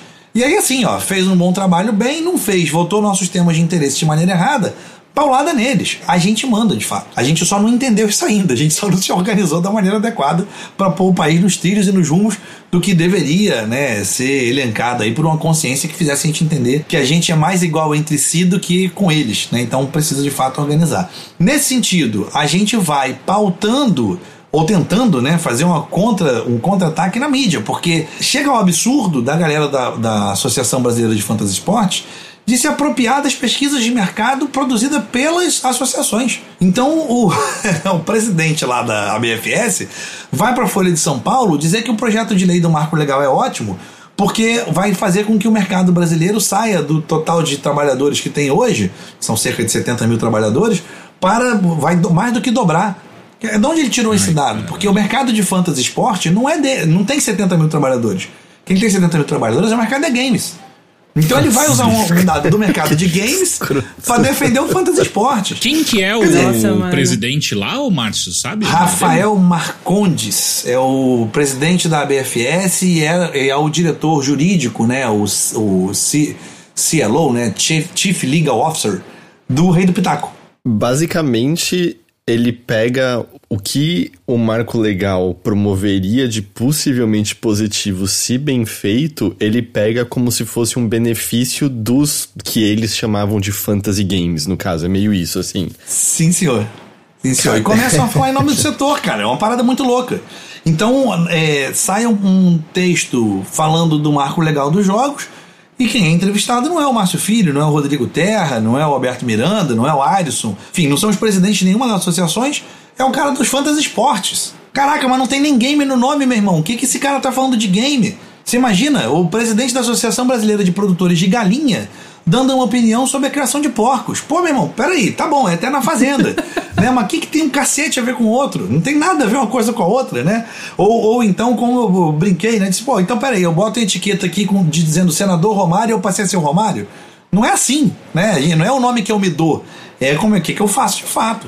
Então a gente vai conduzindo um processo que é de fazer uma, uma um contrapeso na mídia, então, de fato, começar a produzir entrevista, é, exibição dos argumentos, artigos, notas técnicas, para poder falar com a sociedade civil de uma maneira geral, para dizer: olha, não é isso não. O que esse cara está falando aí, ele está tentando se apropriar do setor para fugir da questão é, tributária, né, é, de regulamentação legal, e ao mesmo tempo visitar os gabinetes, tanto do Poder Legislativo quanto do Poder Executivo, para alertar os senadores e para alertar os ministros de Estado e as ministras de Estado é, sobre o que estava passando de fato, né? Que, qual era o desenho do que estava sendo produzido. Então, o que a gente conseguia ver na camada 1 desse debate era lógico a questão da tributação, lógico, né? Então o governo dizia que ia tributar em 18% de imposto de renda o que era ferido por, por essas bets. Então é claro que eles estavam querendo ferar game, porque game não tem aferição de imposto de renda direto sobre pagamento de qualquer tipo de prêmio. Uhum. Não tem legislação específica sobre esse assunto, nem teria motivo. Bom, ótimo. Mas tem a segunda camada, gente. É, que foi o que nos ajudou muito, inclusive, a poder conversar com a bancada evangélica, poder conversar com a oposição ao governo atual, que é o dado de conseguir transferir uma realidade de bloqueio de acesso a maiores de 18 anos desses jogos de aposta esportiva para uma liberação completa, geral e restrita. E aí, assim, como é que funciona a lógica, né? É, todos os produtos de cultura e especialmente os produtos do audiovisual, eles respondem ao Manual de Classificação Indicativa do Ministério da Justiça. E esse manual ele é restritivo à presença. O que, eu estou querendo dizer com isso? Vou exemplificar. É, se eu lançar um filme, esse filme é, de começo, de partida, esse filme é livre. Mas, se esse filme tiver algum conteúdo sensível em relação a sexo, entorpecentes e violência, ele vai ganhar gradação de limitação pela presença. Ou seja, se eu lancei um filme e o meu filme tem um nu frontal ou uma cena de sexo explícito, então esse filme é 18 mais. Se não tiver isso, ele é livre. Se eu lançar uma animação e nessa animação tem um incentivo ao consumo de entorpecentes, então ela é 18 mais. Se não tiver, é livre. Se eu lancei um game e esse game tem um incentivo à tortura. E, não, e, esse incentivo não tem nada a ver com a história. Eu não estou contando aqui, sei lá, a história de uma ditadura e por, por conta disso tem uma cena de tortura. Se for isso, a classificação é 18, é menos, né? Mas tem um incentivo à tortura ou uma tortura sem, sem muito motivo. Então, esse jogo é 18 mais. Senão, ele é livre. Muito bem, em algum uhum. desses três temas eu falei de aposta? Uhum. Não, né? Pois é. Não então, tem, né? Não o, tem essa classificação. Não tem. Então, aposta não é um tema pelo manual da classificação indicativa do Ministério da Justiça, não é um tema restritivo. Logo, nós teríamos, quando eles fossem classificados como jogos eletrônicos, nós teríamos os jogos de aposta, quando virando jogos eletrônicos. Liberados pra molecada gastar o dinheiro do pai. Pra todo mundo, mano na contramão, certo? Porque você tá vendo países até quererem regulamentar loot box que você ganha dentro do jogo mesmo, mas justamente por conta de dispositivos, né, que lembram os de aposta e tudo mais. Absolutamente surreal. E uh, eu, eu, costumo dizer, citar inclusive, eu tenho um filho de, na época tava com 5, né, agora ele tá com 6 anos, né, e ele usa o celular, mas ele, ele usa o celular com o Google Family Link, é, a gente tá, tem sempre um adulto perto vendo o que, que ele está usando e tal, então o celular é todo bloqueado. Mesmo esse bloqueio seria furado, porque o bloqueio do Family Link é pela classificação indicativa. Se o hum. jogo é de classe, jogo de aposta seria classificação indicativa livre, eu não teria o que fazer. Quando eu visse, ele já estava apostando. Então isso é uma loucura, né? A gente começou a contar essa história, né? A ir nos gabinetes, a falar com os senadores, ir no governo, avisar. Tem uma curiosidade, né? Desse, dessa passagem a gente vai ao governo avisar ali no meio do ano, né? Dizer assim, olha, é, Secretaria de Fazenda, quanto que vocês esperam arrecadar com o processo das bets? Ah, não sei quantos bilhões. Aí eu falei assim: vocês vão arrecadar zero. Aí o secretário me olhou, disse: esse menino é maluco, né? Tava me vendo a primeira vez, disse: esse moleque é maluco. Eu, eu até sou, mas enfim, com algum, com algum grau de, Não por conta de disso, sobriedade. Não por conta disso, exatamente. E aí eu disse assim: é, governo, assim que esta lei passar do jeito que está, todas as bets vão virar é, fantasy game, entre aspas. Todas as bets já estão prontas, engatilhadas com o seu jogo, com a transformação do seu, do seu site de apostas em uma plataforma gamificada, com elemento de bonequinho, de ponto, e todas vão dizer que são jogo e vocês vão arrecadar zero reais com a lei das bets. Mas isso não é possível. É, imagina, isso dá trabalho. Isso dá zero trabalho, ainda mais com dinheiro. Se a minha indústria movimentasse 100 bilhões de reais por ano no Brasil, eu não teria dificuldade de fazer absolutamente nada. Né? É, você faz o que for necessário para poder Imagina. chegar nesse dinheiro. É, ia ser o cheat de dinheiro infinito, né? Horror. Porra!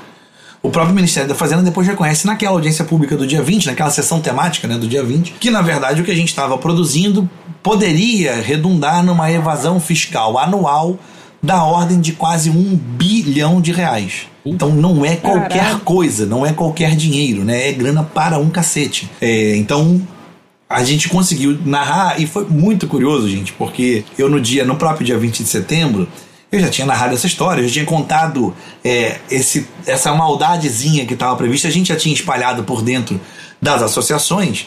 E aí uma, um dos presidentes da associação regional, assim que terminou a, a sessão temática, saiu uma, uma, uma reportagem na, na, na Veja, né, na Veja Online, e no meio da reportagem que falava do como é que foi a sessão temática do PL 2796 2021, tinha aquele quadradinho de mídia programática, né, aquele conteúdo, aquela propaganda do Google, né, que você compra a mídia no Google e ela distribui pelos vários sites. Adivinhem qual que era a notícia? A, noti a notícia não, qual que era a propaganda? Era assim, Bet365 lança o seu mais novo game. Concorra a meio milhão de libras esterlinas. Alguém esqueceu de desativar a Mano. mídia programática. Tipo, não votaram a porra do projeto hoje. Cancela a mídia programática. Corre lá, pausa no Google, né? Então eles não desativaram a mídia programática e, assim, é, deixaram escrachado o que era de fato o objetivo, né? E aí eu me lembro que mandaram o print, enfim, eu compartilhei no governo, disse, olha aqui, né, olha o que, que a gente anunciou que ia acontecer e era de fato isso. Então, é, foi um processo muito trabalhoso de construção múltipla, Caio. É, é mais do que assim, que um trabalho meu, de, de quem falou no dia da sessão temática, ou nos outros dias, isso envolveu todo mundo, envolveu vocês aqui, envolveu as pessoas que acompanham essa luta toda nas outras redes, né? na- Nas. Enfim, não sei se pode falar o nome de rede no Twitch. Então, nas Pode, redes sociais, de uma pode, maneira pode. geral. Pode. É, pode, né? Então no Twitter, então no Instagram, então a gente- esses vídeos rodaram muito. Então, de fato, é, deu pra gente o peso de que a sociedade estava acompanhando. Então, quando a gente chega nesse momento do dia 20 e faz aquela sessão temática, né, que é uma audiência pública no plenário do Senado, a gente consegue reverter, na verdade, um placar que tava, era, um, era um massacre. A gente estava sofrendo. Quando chega no, no Senado, né, para a relatoria do senador Irajá, é como se a gente estivesse perdendo o jogo de 6 a 0 no primeiro tempo. E a chegada ao Senado é o segundo tempo. E a gente consegue um milagre de um empate. É, com um pênalti batido aos 45, 46 do segundo tempo, que é aquela sessão temática, que produz o resultado da gente jogar o jogo para prorrogação e aí conseguir apresentar esse substitutivo, né, que está lá relatado pela senadora Leila. É um substitutivo que é construído a múltiplas mãos, ele vem das bases, né? É, não é o Márcio que escreveu, não é ninguém específico que escreveu, é o conjunto das associações regionais, de empresas, academia, enfim, a gente uniu todo mundo para poder escrever de fato um texto que a gente ofertou aos vários senadores e que a senadora Leila é, busca bastante interlocução com esse texto, né, para poder apresentar o substitutivo que ela coloca ali. E aquele texto, sim, aquilo ali é um marco regulatório para o setor de jogos que nos coloca na vanguarda global. Ele não é apenas um texto que nos cumpre o atraso, ele nos dá passos à frente. Tem instrumentos ali muito relevantes. Eu vou aproveitar rapidinho, então, já que você levantou, Márcio, essa bola, é, só falar rapidinho, então, o que que agora, o que que é o marco legal agora, o que que ele tem, né, depois de dezembro agora, então, a partir de agora, o que que a gente está discutindo de fato, né, que é, primeira coisa e mais importante, Fantasy Sports está fora disso e já está, inclusive, enquadrado dentro da lei das bets, certo? Então, esse Isso. perigo a gente conseguiu escapar. Deixa eu só te interromper que eu acho que até só é um. É um contexto até, né? Foi nessa sessão que o Márcio e outras pessoas participaram. Eu não vou lembrar agora se foi o próprio Irajá ou se foi outra pessoa que chegou ao absurdo de sugerir que aquele marco legal então se dedicasse aos fantasy games e um novo fosse criado para a indústria de games como a gente está tratando aqui, assim. Esse foi o nível da tentativa de cooptação. E se eu não me engano, não foi lá também que um cara que tava para defender os fantasy games, dizendo que não era aposta, na própria explicação fala: "Então, porque aí você vê, tá aqui a plataforma e a pessoa faz a escolha e faz sua aposta. quero dizer, quero dizer, ela faz um negócio que, tipo, esse é, esse era o nível. delicioso, hein? Delicioso, Ai, gostoso Jesus. demais.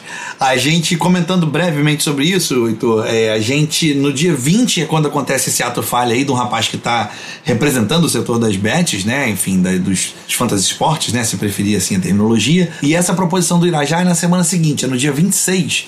É uma terça-feira, salvo engano, é, em que acontece um fato que para mim é histórico. Quem, quem tiver a oportunidade, vai no YouTube, é, pesquisa no YouTube a sessão do, do, Senado Federal, a sessão temática, né, a sessão plenária, do dia 20 de setembro do dia 26 de setembro do ano passado, de 2023. São dias históricos para setor de jogos, não é porque eu tô no dia 20, não, é porque de fato a gente está vendo a MAI, a casa que representa a federação, né, enfim, os estados, é, debatendo o nosso setor. É um momento de fato histórico, né? A gente estava vendo a história sendo escrita ali. E no dia 26, claro, no dia 20 é a gente debatendo o setor, né? Então os senadores estão sentados, presidindo ali, o senador Flávio Arnes, o senador Girão, enfim, né? Eles estão sentadinhos ali assistindo.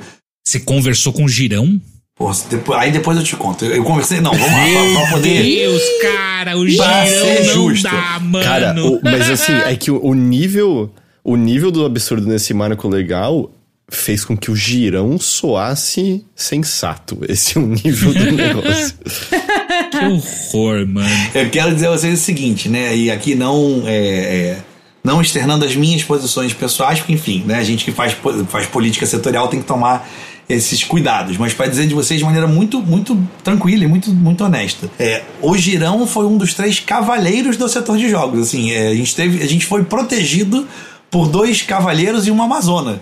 Né? É, é, nesse jogo que a gente jogou, a Leila Barros foi fundamental, sem brincadeira, fundamental. Se não tem a garra daquela mulher ali, se não tem a força dela, se não tem a, a, a fibra dela ali no processo, a gente tinha, tinha passado o trator em cima da gente. E do lado do, do, dos meninos, né, no time dos meninos, o senador Flávio Arnes, com toda a serenidade dele, com toda a experiência, um cara muito respeitado dentro do Senado, foi alguém que mediou muito o processo, trouxe uma senioridade né, para nossa discussão. E o senador Girão foi outro cara que ouviu muito a gente, essa questão dos jogos de aposta, de atingir criança, é, de não incentivar economicamente o nosso setor, tocou muito profundamente dele. Então, assim, é, de e é um processo curiosíssimo porque é uma frente ampla, né?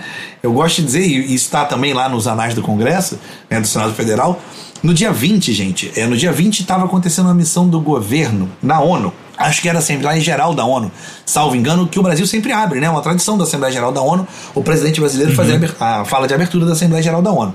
E aí tava lá o Rodrigo Pacheco, o senador Irajá viajou junto para a ONU, enfim, né? Aquela comitiva.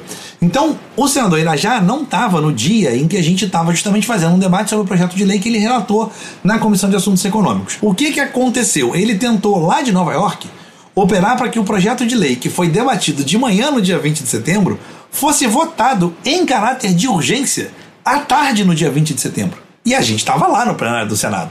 Então, assim, nós fomos de senador em senador para dizer o seguinte: senador, isso é impensável. Não tem como. Vocês acabaram de ouvir a gente falando de manhã. Como é que a gente vai fazer, fazer a votação? As assessorias não tiveram tempo de absorver e de instrumentalizar os senadores. E aí foi muito legal, porque você ouve na sequência, na abertura da sessão plenária de fato, né, à tarde, o senador Randolfo Rodrigues, líder do governo no Congresso Nacional, indo dizer assim: senador veneziano Vital do Rego, quero pedir a Vossa Excelência que a gente não vote o projeto 2796 de 2021, porque tivemos audiência pública de manhã e tal, tal, tal, não deu tempo ainda. Na sequência, Eduardo Girão, oposição mais pura, mais raiz né, ao governo federal dizendo exatamente a mesma coisa. E aí a gente é, brinca. É uma assim, posição assim, alucinada, vamos deixar claro. A, vai. É, é, você uma, não pode falar, mas eu posso. É um completo Eu diria visceral. Eu usaria visceral. Tá bom, tá bom, pode ser. Mas pode é ser. isso. Você, você, você, tem liberdade para usar os termos que você preferir. Mas nesse sentido, é, a gente tem ali. É, um, é, é raríssimo você ver os dois convergirem para o mesmo lugar. E nós produzimos isso, né? É, isso é muito legal, né, de você ver acontecer, porque significa que o tema é de fato um tema sensível ao país. né? independente de qual seja o governo da vez, independente da bandeira política, né? É, o tema é sensível ao país. E claro que a gente vai ter detalhamentos dentro do tema que vão levar mais à esquerda, mais à direita, mais envolvimentista, mais liberal, né? Claro, naturalmente, mas a gente conseguiu produzir essa, essa convergência. E aí no dia 26, é, quando tem a sessão, aí o senador Irajá já está é, no plenário do Senado, ele sobe à tribuna do Senado Federal para sofrer uma sessão de espancamento político, onde ele tenta a todo custo aprovar o projeto em caráter de urgência, a tal ponto de produzir essa loucura né, que foi citado aí pelo eleitor, que é, olha, vamos combinar o seguinte então, senadora Leila, tem a proposta dele, eu tô, não estou reproduzindo ipsis literis, né, palavra por palavra, mas é mais ou menos isso. Olha, eu entendo que o senador de game, de que o setor de game quer discutir mais a legislação, então vamos fazer o seguinte: o setor de fantasy, fantasy esporte tá com um problemão para resolver. Então vamos fazer o seguinte: o marco legal dos games, a gente tira os games e segue com esse texto que já andou tudo para poder produzir o, a redação pro setor de fantasy esporte. Aí eu brinquei, né? Disse, olha, legal, então a gente o próximo, o próximo marco legal é o marco legal do cachorro quente sem salsicha, né? É o marco legal do misto quente sem queijo, o queijo quente sem queijo, do futebol sem bola, pipiu sem frajola, sou Ai, eu aqui sem você. Cara, é muito louco. É muito louco, muito louco. Mas a gente consegue passar por isso, né? E conseguir chegar à comissão de educação para construir esse substitutivo e essa audiência pública que acontece é, no dia 11 de dezembro do ano passado, que arredonda o texto para esse lugar que o Caio ia introduzindo. Né? Então, de fato, a gente consegue retirar os fantasy esportes, né, que ali ganham o termo, era um fantasy game, e produzir algumas outras coisas. Se você quiser concluir sua pergunta, Caio, aí eu faço comentário na sequência.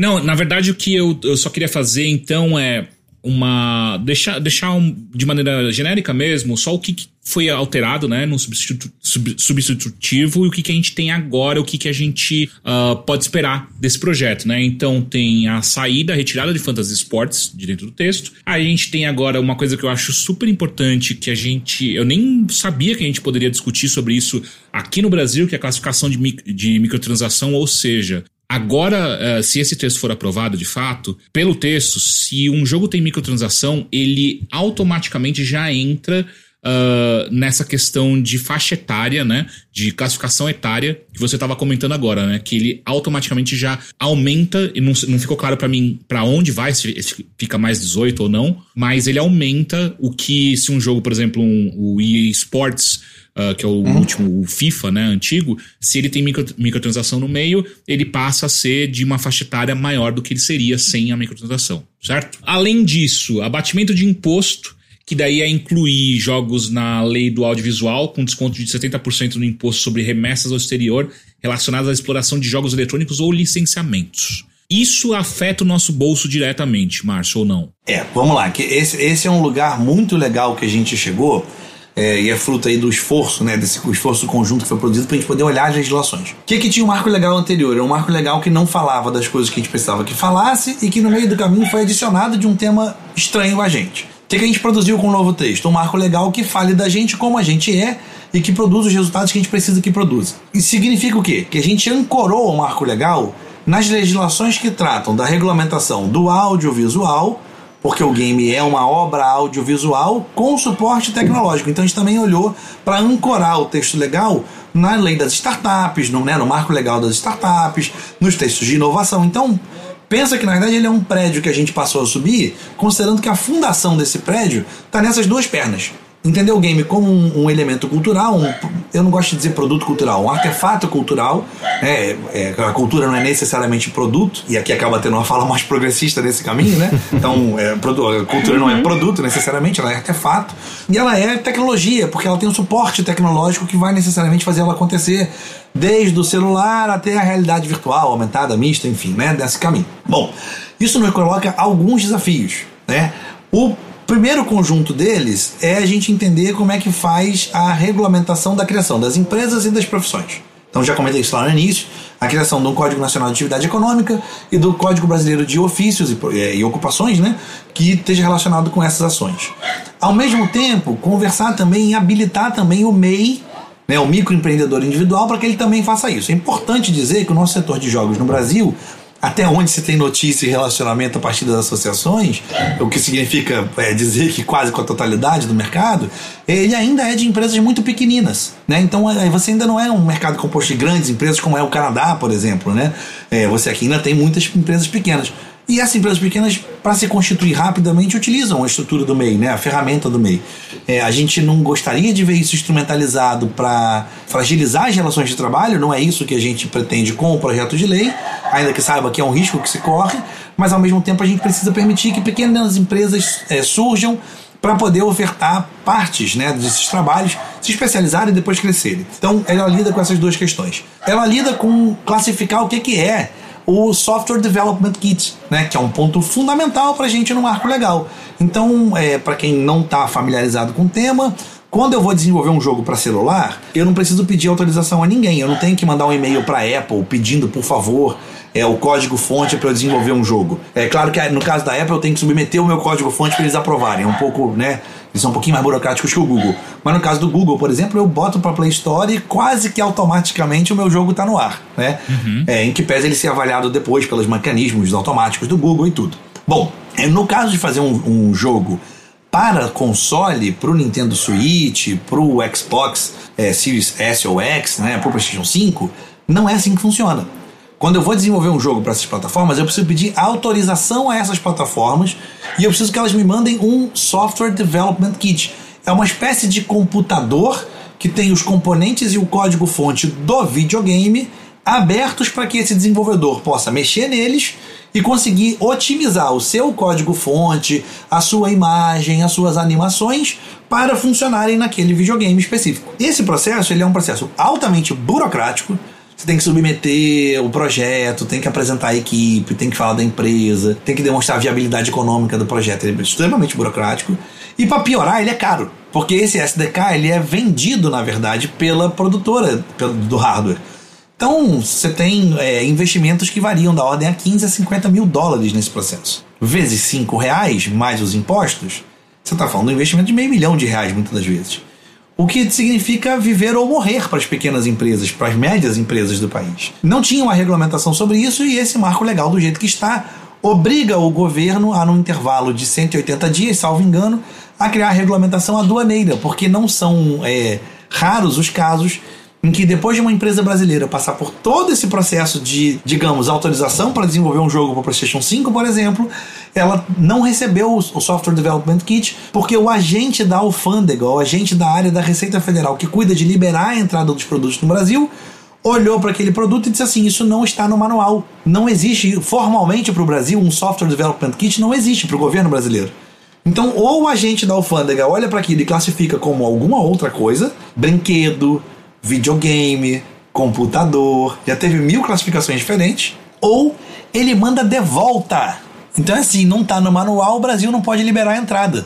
Volta para a origem. Quebrou a empresa, esquece. E aí perdeu meio milhão de reais que a empresa tinha investido para conseguir fazer isso. É. Imagina, Foi pelo ralo. Foi pro ralo. Então, o marco legal cuida dessas questões que não estavam lá no texto original. E ele isso, abre só, novos... só um momento, Márcio, que eu acho que é importante a gente só ressaltar. Claro. Isso, é, você sente que isso explica como que a nossa produção de jogos aqui no Brasil é tão mais focada em celulares e PC do que em consoles? Nenhuma dúvida, nenhuma dúvida. É, as empresas que olham pra gente lá fora veem assim, puxa, eu corro um risco enorme ao mandar um software development kit para o Brasil, eu perco um tempo enorme avaliando a empresa, boto um profissional, faço uma série de entrevistas, toda uma análise, e aí na hora que eu mandar o software development kit, talvez essa empresa ainda assim não receba. Chegou a existir um momento em que, a, eu não vou me recordar se foi a Microsoft ou se foi a Sony, ela parou de avaliar projetos brasileiros. Então, se você não tivesse uma publicadora estrangeira que fizesse o intermédio com as grandes, eles nem avaliavam. Eles viam o projeto do Brasil e diziam assim: ixi, você vai bater lá na alfândega deles e vai voltar? Não vou nem avaliar. Então a gente tem um gap de alguns anos. Isso não foi um negócio que durou um ano. Durou alguns anos essa. essa quase que esse bloqueio né, a analisar projetos brasileiros. Então, isso justifica muito, Caio, muito, profundamente, né? Além, claro, né, de que como cada um classifica o imposto, como cada agente aduaneiro, já que não está no manual, cada agente aduaneiro classifica como quer, na hora que vai bater o imposto também, bate o imposto de forma diferente. E às vezes uma taxação que sai de brinquedo para computador ou para máquina caça-níquel, é, isso pode variar o imposto e dobrar a coisa. Então isso também pode quebrar o projeto no meio. Então isso justifica, explica muito, porque não é falta de capacidade técnica. A gente aqui forma gente muito boa. Não à toa, muitos brasileiros estão em áreas de comando, né? De jogos globais, de franquias globais, de empresas globais, né? Até bem pouco tempo atrás, o produtor global da série FIFA era um brasileiro, né? É, o Giliar uhum. Lopes, né? O diretor de Cinematics da Blizzard é um brasileiro. Enfim, você tem, porra, eu falo 200 cargos aqui. Então, estão espalhados pelo mundo. Não é falta de capacidade nem de inteligência. É, de fato, um bloqueio burocrático. Então, nesse sentido, explica muita coisa. Né? Dentro do marco legal novo, a gente buscou fazer uma lógica, ou tentar é, buscar uma lógica, que fosse assim: eu não quero criar nada novo de incentivo para o setor de jogos. Então, eu não acho que tem que ter um fundo específico, eu não acho que tem que criar um imposto específico para financiar o setor de jogos, a gente não acha nada disso. Mas se já há algum tipo de mecanismo de estímulo ao audiovisual ou às startups, nós temos que dizer nas leis que regulam essas duas coisas que nós também fazemos jus a isso. E aí entra esse caractere que você acabou de comentar, Caio. O que, que, é esse dispositivo legal que você está citando aí e que está lá nas disposições finais do novo marco legal de jogos, né? Do texto substitutivo que a gente está propondo, né? Que a, gente está propondo é ótimo. Que a senadora Leila está propondo a partir das interações que teve também com a gente, né? Além de sua própria equipe técnica e tal. Hoje, quando a Disney lança aqui no Brasil os filmes da Marvel, e um filme da Marvel rende 100 milhões de reais de bilheteria, eu tô chutando o um número e tô dando um número bem redondo para ficar fácil de fazer a conta, tá? Esses 100 milhões de reais que o filme da Marvel rendeu aqui, provavelmente serão submetidos à matriz da Disney nos Estados Unidos, ou, na, ou em Bruxelas, na Bélgica, enfim, no lugar onde ela é, junta o seu dinheirinho do redor do mundo. Quando uhum. ela faz essa remessa internacional, o governo brasileiro cobra o imposto de renda na hora de fazer a remessa. Nesse volume, nesse valor, o total de imposto de renda a pagar é de 27,5%. Então, quando o filme do. o último filme da, do, da Marvel é, rendeu lá os 100 milhões de reais, e a Disney foi disparar isso para o exterior, desses 100 milhões, ela teria que arrecadar, teria que recolher ao governo 27,5 milhões de reais. Só que há um dispositivo na lei do audiovisual brasileiro que diz o seguinte: se ela investir até 70% do valor desses 27,5 milhões de reais em produções audiovisuais brasileiras independentes, ela pode, ao invés de pagar ao governo, investir nessas produções. Então, digamos, e aqui eu vou fazer um exemplo bem tosco, digamos que a Disney resolve investir é, na produção do filme da Galinha Pintadinha. Então, uhum. ao invés dela submeter, dela pagar 27,5 milhões de reais ao governo brasileiro de imposto de renda, ela vai pagar somente 30% disso ao governo, cerca de 7 milhões de reais. Os outros 20, ela pode investir direto na galinha pintadinha. Ela não pode ter a propriedade intelectual da galinha pintadinha. O que ela pode fazer é coprodução, investimento, publicidade. Ela pode investir neste é, ínterim, né? Então, para incentivar o setor. Manter o dinheiro no, no, país, é isso. Basicamente, essa é a ideia por trás desses Exatamente. 70%, né? Tipo, fica dentro do mercado brasileiro, o governo não pega esse dinheiro porque ele entende que você está estimulando um mercado local com essa arrecadação, esse desconto da arrecadação que você faria. Enfim, você certo? vai gerar emprego, você vai gerar mais oportunidade, né, etc. Exatamente. Inclusive incentivar uma produção intelectual que é o grande barato do século XXI. Né? As economias que estão se pensando globais, elas não se pensam globais a partir de algo físico, né? ainda que também tenham coisas físicas, naturalmente. É, mas elas se pensam globais a partir desse soft power, né? a partir dessa construção de uma imagética, de uma narrativa, e a gente é, viu os Estados Unidos fazer isso durante toda a nossa existência, todos nós aqui temos né, proximamente aos 40 anos, um pouco mais, um pouco menos, mas a gente viu isso acontecer durante toda a nossa existência e a gente está vendo de maneira muito vívida, muito nítida, o que está fazendo a Coreia do Sul né, nos últimos 10 anos, né, e que, e que redunda em Parasita, e que redunda em, em, em né, tantas séries. Round enfim. 6, né, enfim. É, tipo... E Round 6, perfeito, é, do, nos K-Pops, né, no, nos doramas, enfim. Isso não é à toa, se você for ver quanto dinheiro o governo sul-coreano está investindo nesse segmento, é, não é acaso, né, eles estão conseguindo isso porque entendem isso no papel estratégico. E o que a gente está tá pedindo, né, a partir do marco legal, é o seguinte: eu não quero nada novo, eu não quero nenhum, nenhuma, nenhum olhar específico para isto, né, ou, ou novo para isto para o setor de jogos. Mas se existe esse mecanismo para o cinema, se existe esse mecanismo para o audiovisual de uma maneira geral, o licenciamento dos produtos, por que não pensar nisso para o setor de jogos eletrônicos? Então veja, é, o mercado brasileiro é um dos maiores mercados da Konami na produção do seu jogo de futebol.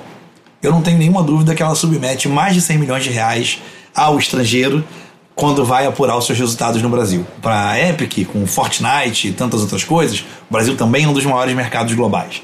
É, para Valve, com, com a Steam, o Brasil também. Eu podia ficar aqui, né? Ah, com Just Dance, para Ubisoft, um dos maiores mercados globais. Vou embora, né? Dá pra ficar aqui citando todo mundo. Quantas centenas de milhões de reais estariam disponíveis para a gente desenvolver a nossa indústria local, a partir de uma interação com as indústrias globais. Olha, olha o mecanismo. A gente está fazendo com que haja integração entre a indústria local, a indústria global, com intermediação do governo, a partir de um incentivo que não é sobre novos dinheiros, não é tirar dinheiro do caixa de ninguém, não é nada disso. Não quero imposto novo, o jogo não vai ficar mais caro, nada disso que a gente está pedindo. Está dizendo o seguinte: o imposto que esses caras já pagam e já fazem outros usos nesses tipos de mecanismo deveriam funcionar também para o setor de jogos. Funcionou para o audiovisual brasileiro na questão dos filmes, do cinema certamente funcionará de maneira ainda mais potente para o setor de jogos eletrônicos brasileiro. E esse dispositivo não é sobre deixar o jogo mais barato na ponta final, porque o nosso problema no Brasil não é sobre o, o imposto sobre a propriedade intelectual do jogo, o nosso problema é o imposto sobre a fabricação física do jogo. É, e aí tem, tem gente que se aproveita desse, do discurso, né? Do problema são os impostos para poder botar os jogos a 400 reais. Não vou entrar aqui no mérito se tem ou não justificativa, mas enfim, fica para reflexão aí de quem está ouvindo a gente. Mas é um pouco assim, o mercado paga, por que, que eles vão cobrar mais barato? Né? E aí, nesse próprio sentido, que a gente tem que observar é o quanto que a gente vai interagir com essa interface para conseguir produzir um mercado local que consiga obter.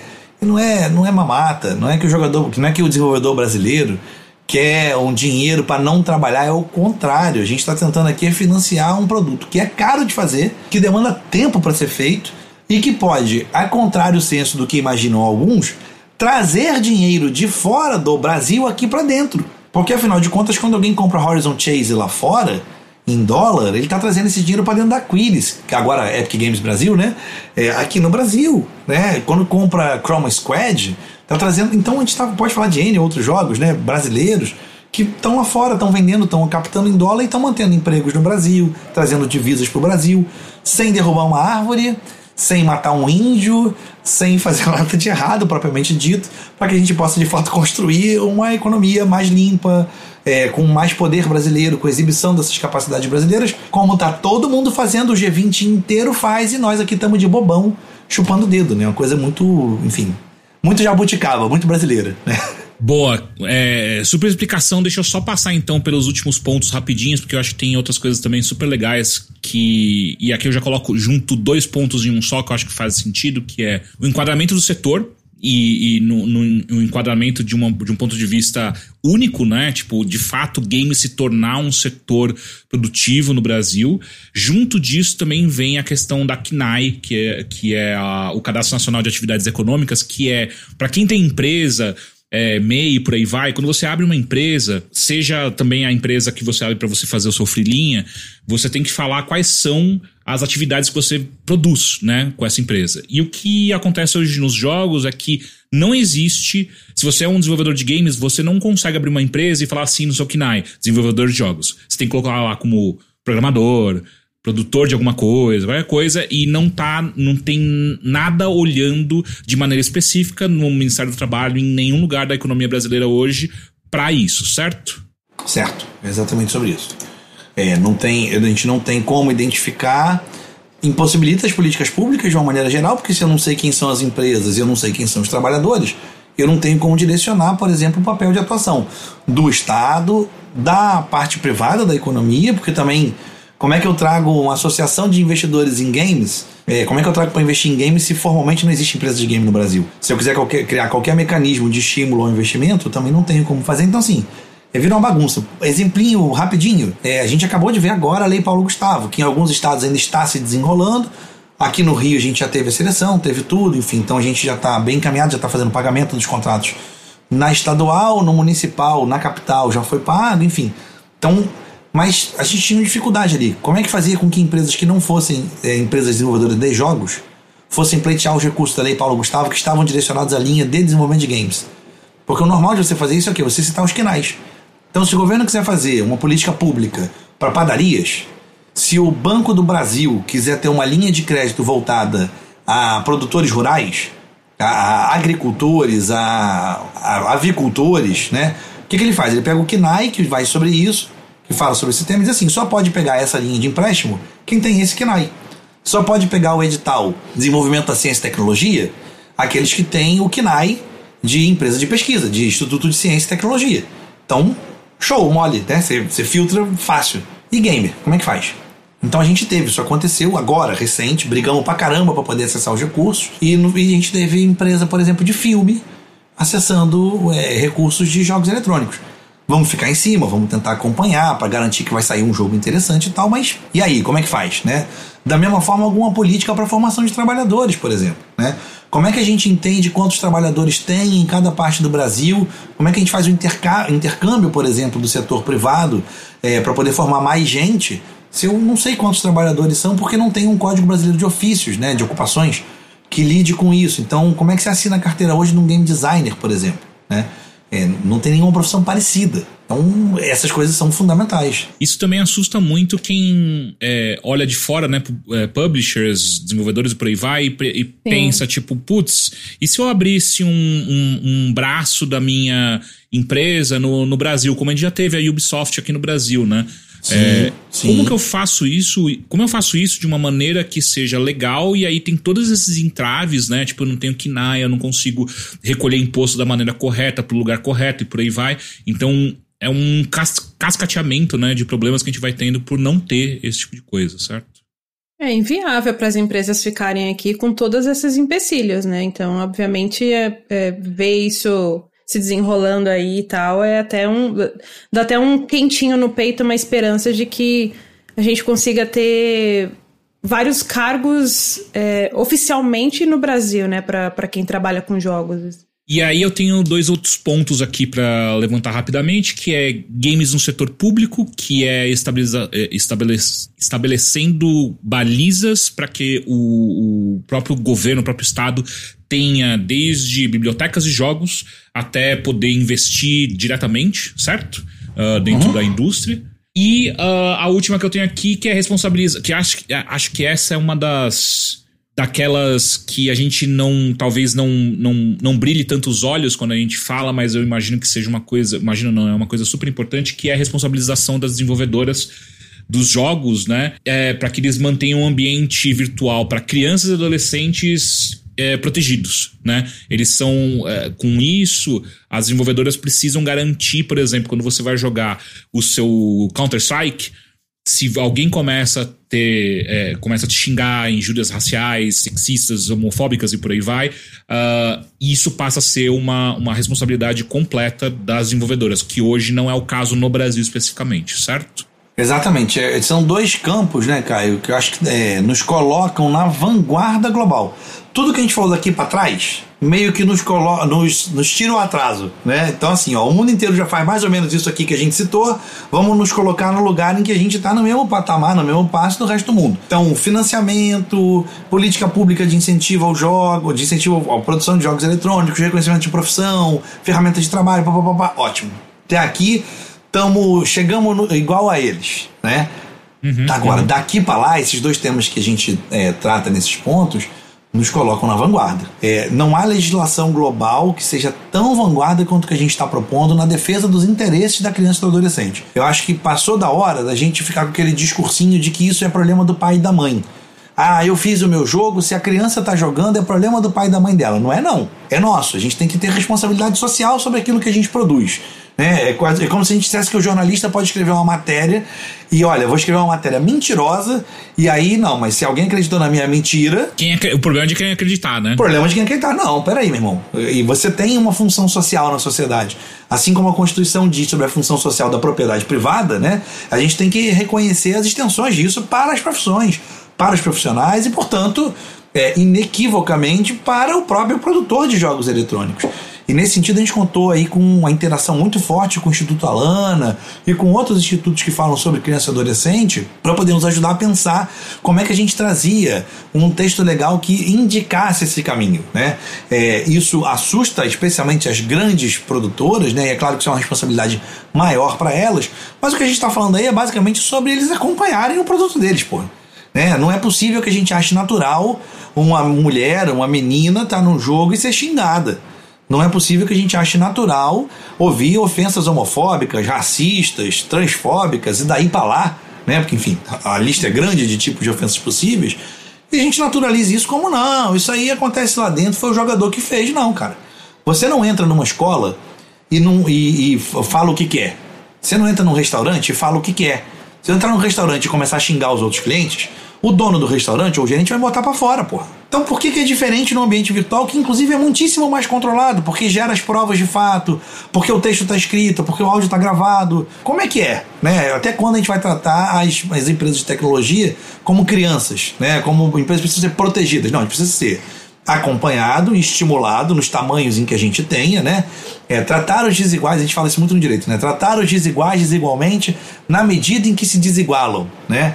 Aqueles que gostam dos pensadores mais progressistas vão dizer que dar a cada qual de acordo com a sua necessidade, tomar de cada qual de acordo com a sua capacidade, né? Então, nesse sentido, a gente de fato pensar em olhar, claro, com graus de responsabilidade distintos, mas entender que a gente tem responsabilidade sobre o público que a gente congrega e que ele, esse público, ainda que cada vez mais velho, ainda que cada vez com mais presença de pessoas acima dos 30, dos 40, ele ainda é um público que interage fortemente na infância e na adolescência, que é uma fase vulnerável, que é uma fase muito suscetível a todo tipo de influência.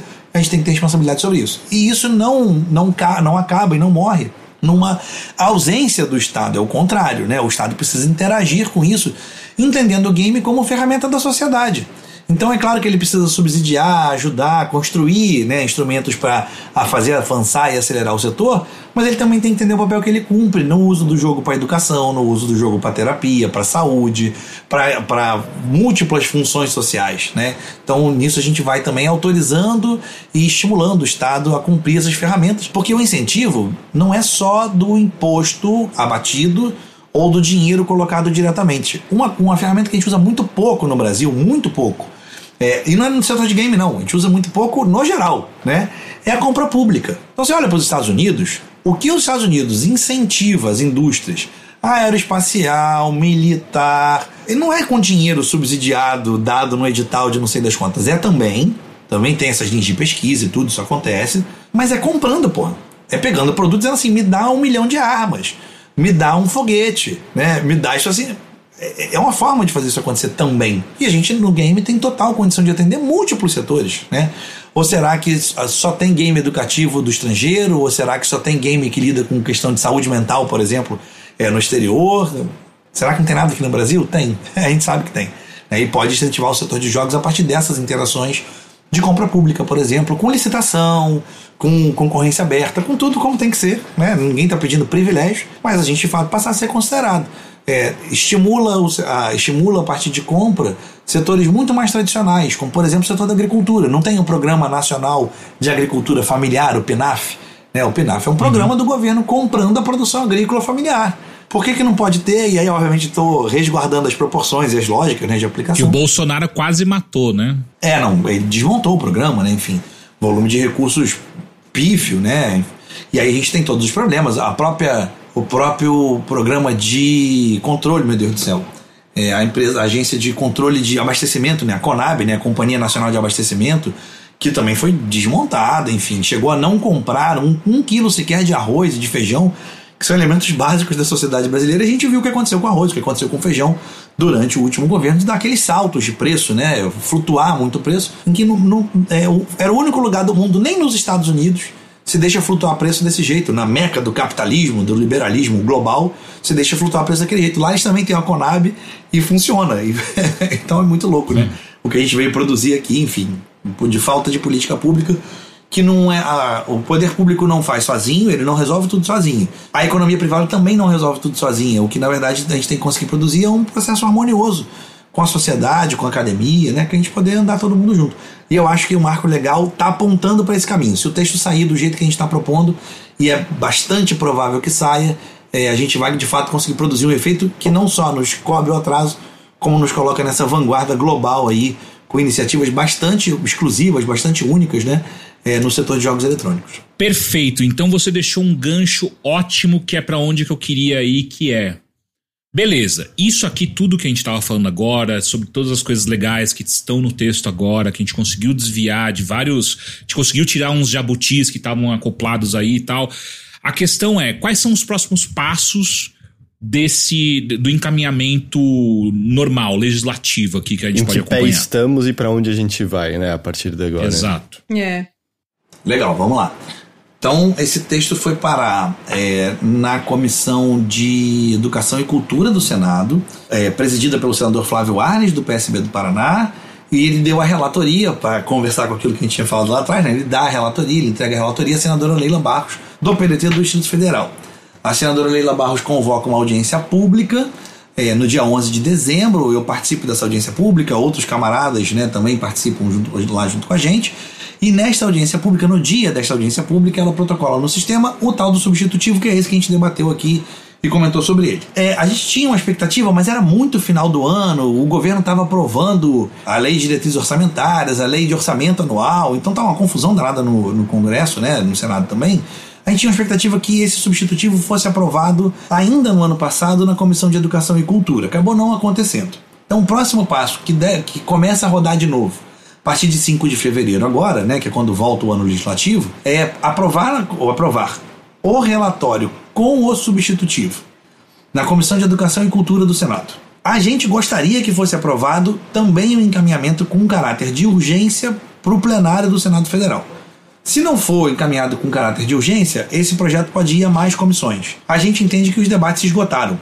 Né? Quem queria puxar isso para um outro lugar já não está mais interessado, e a gente que queria consertar já conseguiu consertar. Então não tem por que levar para outras comissões. Se for entendido desta forma pelo presidente Rodrigo Pacheco, ele então bota em votação em plenário e a gente entende que tem maioria confortável para produzir a aprovação do projeto no Senado Federal. Ele volta então para a Câmara, porque como o Senado nesse caso foi a casa revisora, ele não vota e alterou, né? Ele alterou o projeto que veio da Câmara.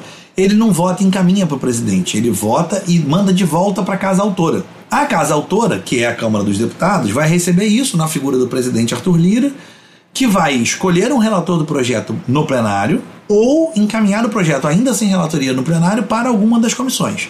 No, na Câmara dos Deputados, nós já conversamos com o deputado Kim Kataguiri, nos recebeu amplamente, tem conversado muito comigo durante esse processo, desde setembro do ano passado, a gente fala com grande frequência, e ele entende assim: olha, eu acho que o projeto novo, substitutivo, né, que foi apresentado é muito bom, e se vocês não tiverem nada a opor, Márcio, a gente aqui tem a tendência de é, falar para os outros deputados que a gente concorda, a gente, como autor da lei original, concorda mais com esse texto novo do que com o nosso texto. Por quê? Porque a Câmara dos Deputados agora ela não vota para emendar nada.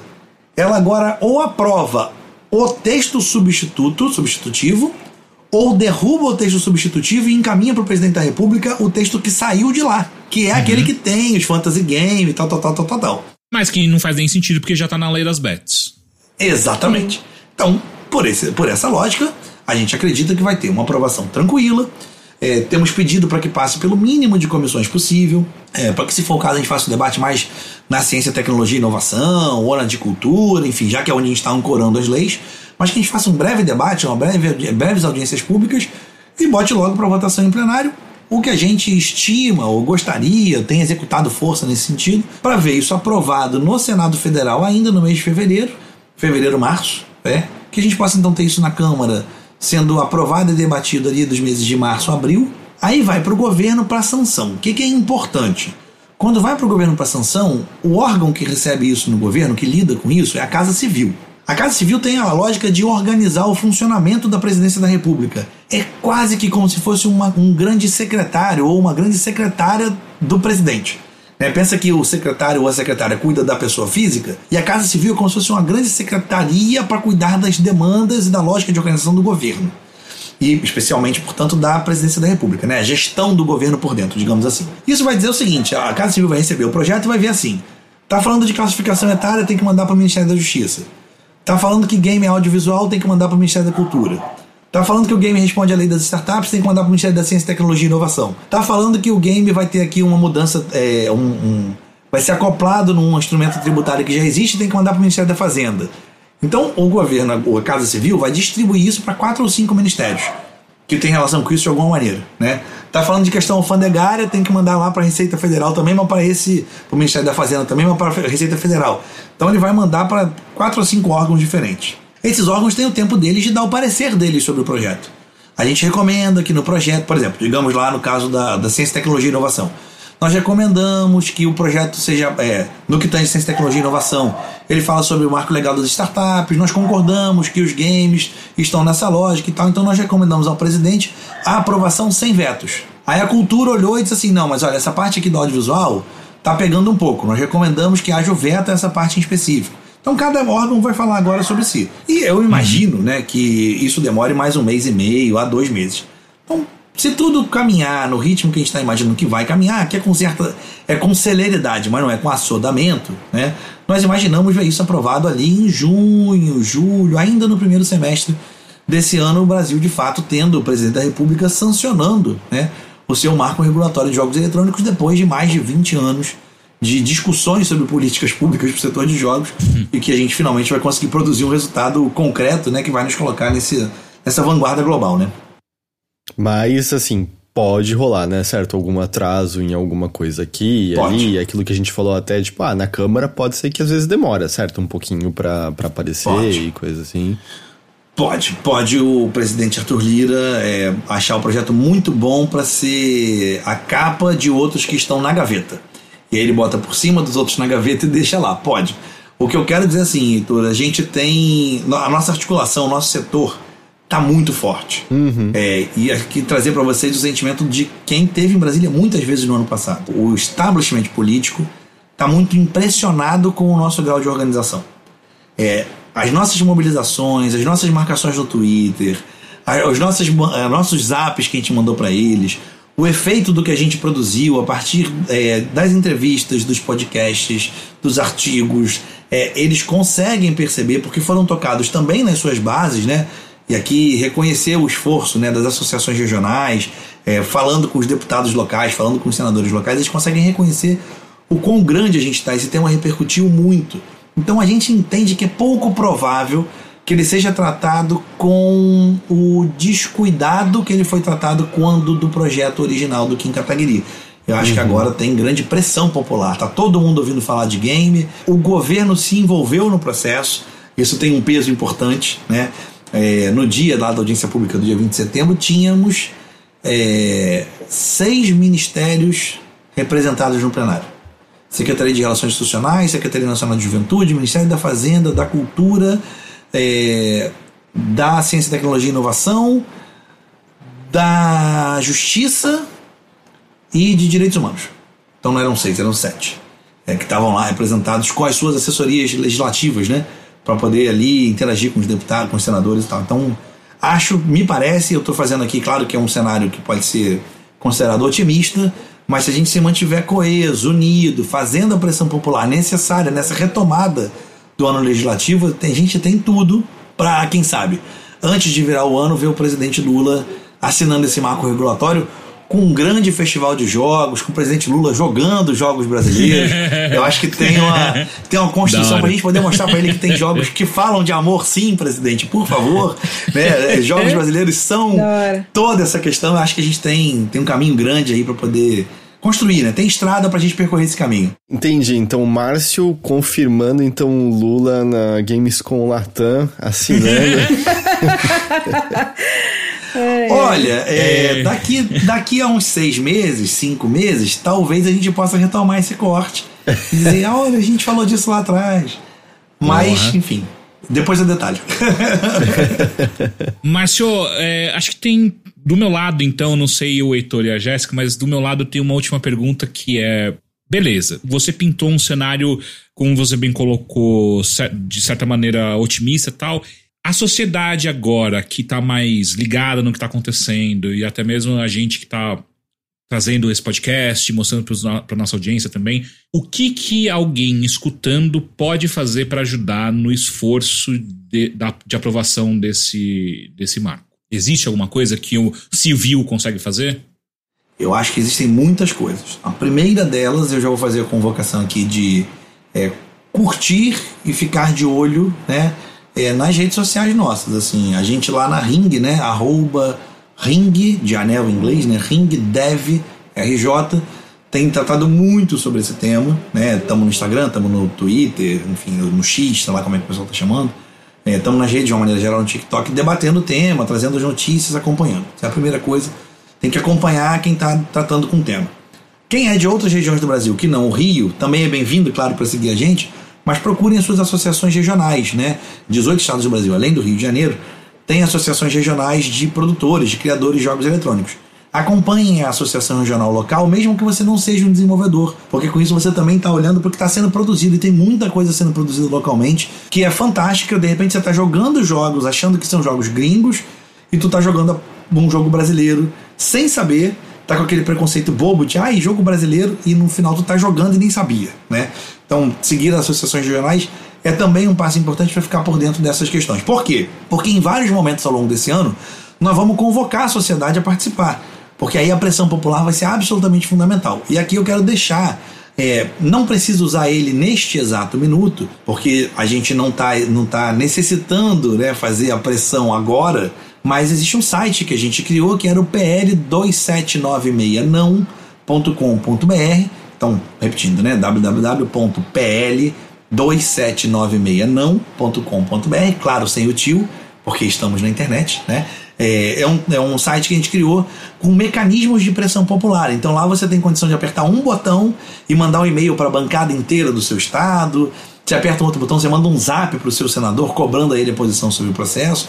Então, acompanhar esse site também é muito importante. Ele vai ganhar algumas atualizações agora para justamente poder pressionar as pessoas certas com o texto correto. Acompanhar o site, portanto, é muito importante. Eu diria que, por último, é, e não menos importante, talvez até mais importante disso tudo, seguir acompanhando os veículos que estão cobrindo o assunto, que é o caso aqui do Overloader. Quer dizer, seguir acompanhando vocês nas redes é, portanto, claro, ficar por dentro do que está acontecendo nesta temática. E neste sentido, obviamente, aqui é, parabenizar, né? Não estou concluindo a entrevista, mas parabenizar e agradecer por esse espaço, porque isto é ferramenta de pressão da sociedade civil. Quando a gente fala do tema, a gente fica alerta e passa a poder pressionar os nossos eh, legisladores né, a cumprirem aquilo que é nosso desejo. Agora, certamente, o que se dará no Senado deve passar com certa tranquilidade, mas em algum momento pode ser que a gente convoque manifestação para apertar né, os prazos, para poder acelerar o processo e certamente na Câmara nós vamos ter algumas batalhas específicas. E aí, nos tempos corretos, quem estiver acompanhando as redes vai receber esse chamado, né, para poder contribuir com a pressão popular, ligando para o seu senador, para os seus deputados, mandando, marcando no Twitter, enfim, né, fazendo ali as ações que nos ajudam de fato a conduzir esse processo. Maravilha. Lembrando aí, quem está escutando a gente, assistindo agora, isso é política um one-on-one, né? Isso é política mais uh, uh, raiz possível, que é a pressão popular que a gente pode exercer, certo? Heitor, tem alguma coisa? Aí eu, eu imagino que seja um pouco mais, talvez hipotético, mas presumindo, marco legal foi aprovado. Quando que a gente começa a ver algumas mudanças? Quando que a gente começa a ver. Porque uma coisa é o papel dizendo é isso, e a outra coisa é na prática a gente começar a construir as coisas que o papel diz, né? E começar a ver os, as mudanças que são acarretadas, né, por conta disso. É, o texto fala que algumas coisas o governo tem a obrigação de produzir a regulamentação em 120 dias, outras coisas em 180 dias. Então a gente vai ver ele ser, ele ser realizado, né? então ele vai sofrer a sanção do presidente Lula, e isso tem um efeito imediato que é de produzir confiança para os investidores privados, que é de produzir confiança para os gestores públicos fazerem políticas infranacionais né, nos seus estados e nos seus municípios que contemplem o setor de jogos. O país, apesar de o Brasil ser uma federação, né, ele é muito centralizado, né, a maior parte dos recursos, apesar da atividade econômica acontecer no município, os impostos mais importantes e que mais arrecadam são os impostos federais.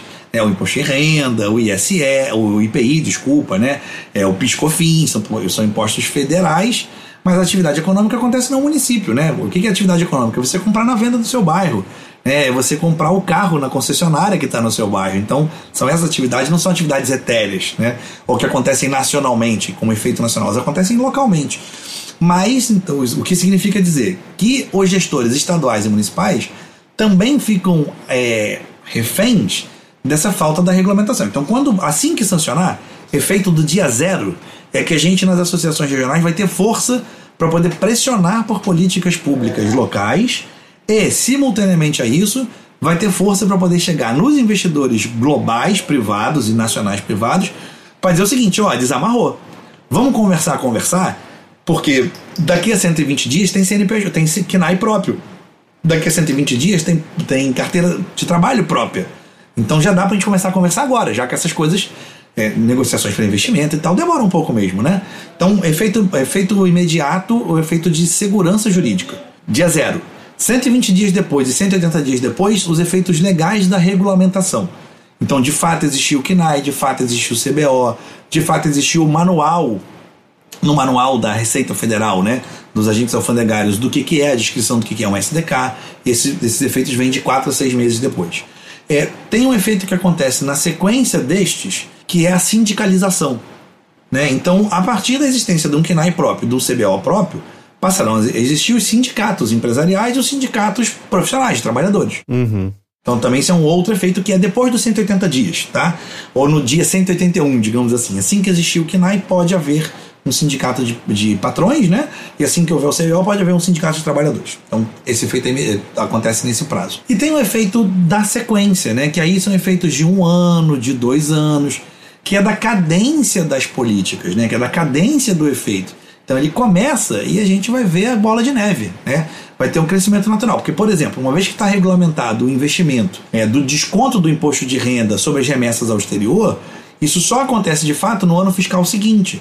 Então vai o governo vai regulamentar isso em 2024 e a remessa ao exterior ela só acontece lá em 2020, só vai poder ser operada sobre os recursos do ano fiscal de 2025. Então esse efeito a gente só vai ver em 2026, por exemplo. Então tem um intervalo aí entre o dia zero e dois anos para que a gente veja o efeito completo da lei funcionando, né, do marco legal funcionando. Obviamente produzindo efeitos diários, né? Todo dia vai ter uma novidadezinha que a lei vai permitir acontecer. Então é mais ou menos esse o, o conjunto de prazos, né, que a gente imagina. Por isso tão importante aprovar logo, sancionar logo. É, é importante que isso aconteça ainda no primeiro semestre, por isso a mobilização popular vai ser muito importante. Se vazar para o segundo semestre, só vai aprovar no ano que vem porque esse ano tem eleições municipais, isso atrai muita atenção da política, especialmente dos agentes que têm voto, que é o caso do próprio presidente Lula, que é o caso de vários ministros. Então é bom a gente produzir grande pressão popular logo no primeiro semestre para aprovar no primeiro semestre. Para a gente não entrar no bololô da briga política das eleições municipais, que são um, um inferno à parte, né? É um outro círculo do inferno que a gente gostaria de não participar nesse momento, Claro, participar como sociedade civil organizada, pressionando os candidatos a prefeito de botarem nos seus programas de governo políticas públicas para de jogos, né? Claro, isso a gente quer fazer, mas não, da, a, a, não deixar que os ânimos acerrados acabem produzindo um alongamento da sanção de uma lei tão importante para gente. Boa. GG, alguma coisa? Não, eu acho que por enquanto não. Maravilha. Você falar alguma coisa, Heitor? Desculpa. E agradecer o Márcio, né, por explicar, acho que muito bem. Acho que deu para entender bastante, Sim. bastante bem, assim, a, a trajetória é de estudo, onde a gente tá aqui agora, valeu mesmo. E eu mencionar, né? Você falou da, da Ring Dev, né? A associação é, e tal, mas quem quiser acompanhar você diretamente pode te encontrar de que maneira em, em redes sociais? É, pode me encontrar, especialmente falando sobre, esses, sobre essas temáticas no Twitter, né? Então, arroba filho Márcio, né? Márcio Filho ao contrário. Então, arroba filho Márcio, eu estou em todas as redes. Eu mantenho o meu Instagram fechado, porque eu tenho que ter algum lugar para postar fotos dos meus filhos. e não precisa a internet inteira ver fotos das minhas crianças. Mas a gente, é, lá eu mantenho fechado, mas assim, a gente está. As redes da Ring me tem lá como imagem o tempo inteiro. E o filho Márcio no Twitter. Vocês conseguem interagir comigo muito tranquilamente, enfim, pra gente poder continuar conversando. Eu sei que a gente está chegando no final, então eu queria, assim, de antemão, é, agradecer o convite, agradecer o espaço é, aqui deixar todo o meu reconhecimento à trajetória dessas três figuras fantásticas que estão aqui. Kai, GG, Heitor, fazem parte da história da indústria de jogos brasileira. Não é, e aqui não é fazendo rasgação de seda à toa, não. É porque é a verdade dos fatos, né? Vocês estão, vocês fazem isso há muito tempo, é, quando eu ainda estava do lado daí. Não quer dizer que a gente faça uma boa história, ok? A gente só tá aqui não, há muito tempo. Vamos, não, sacanagem.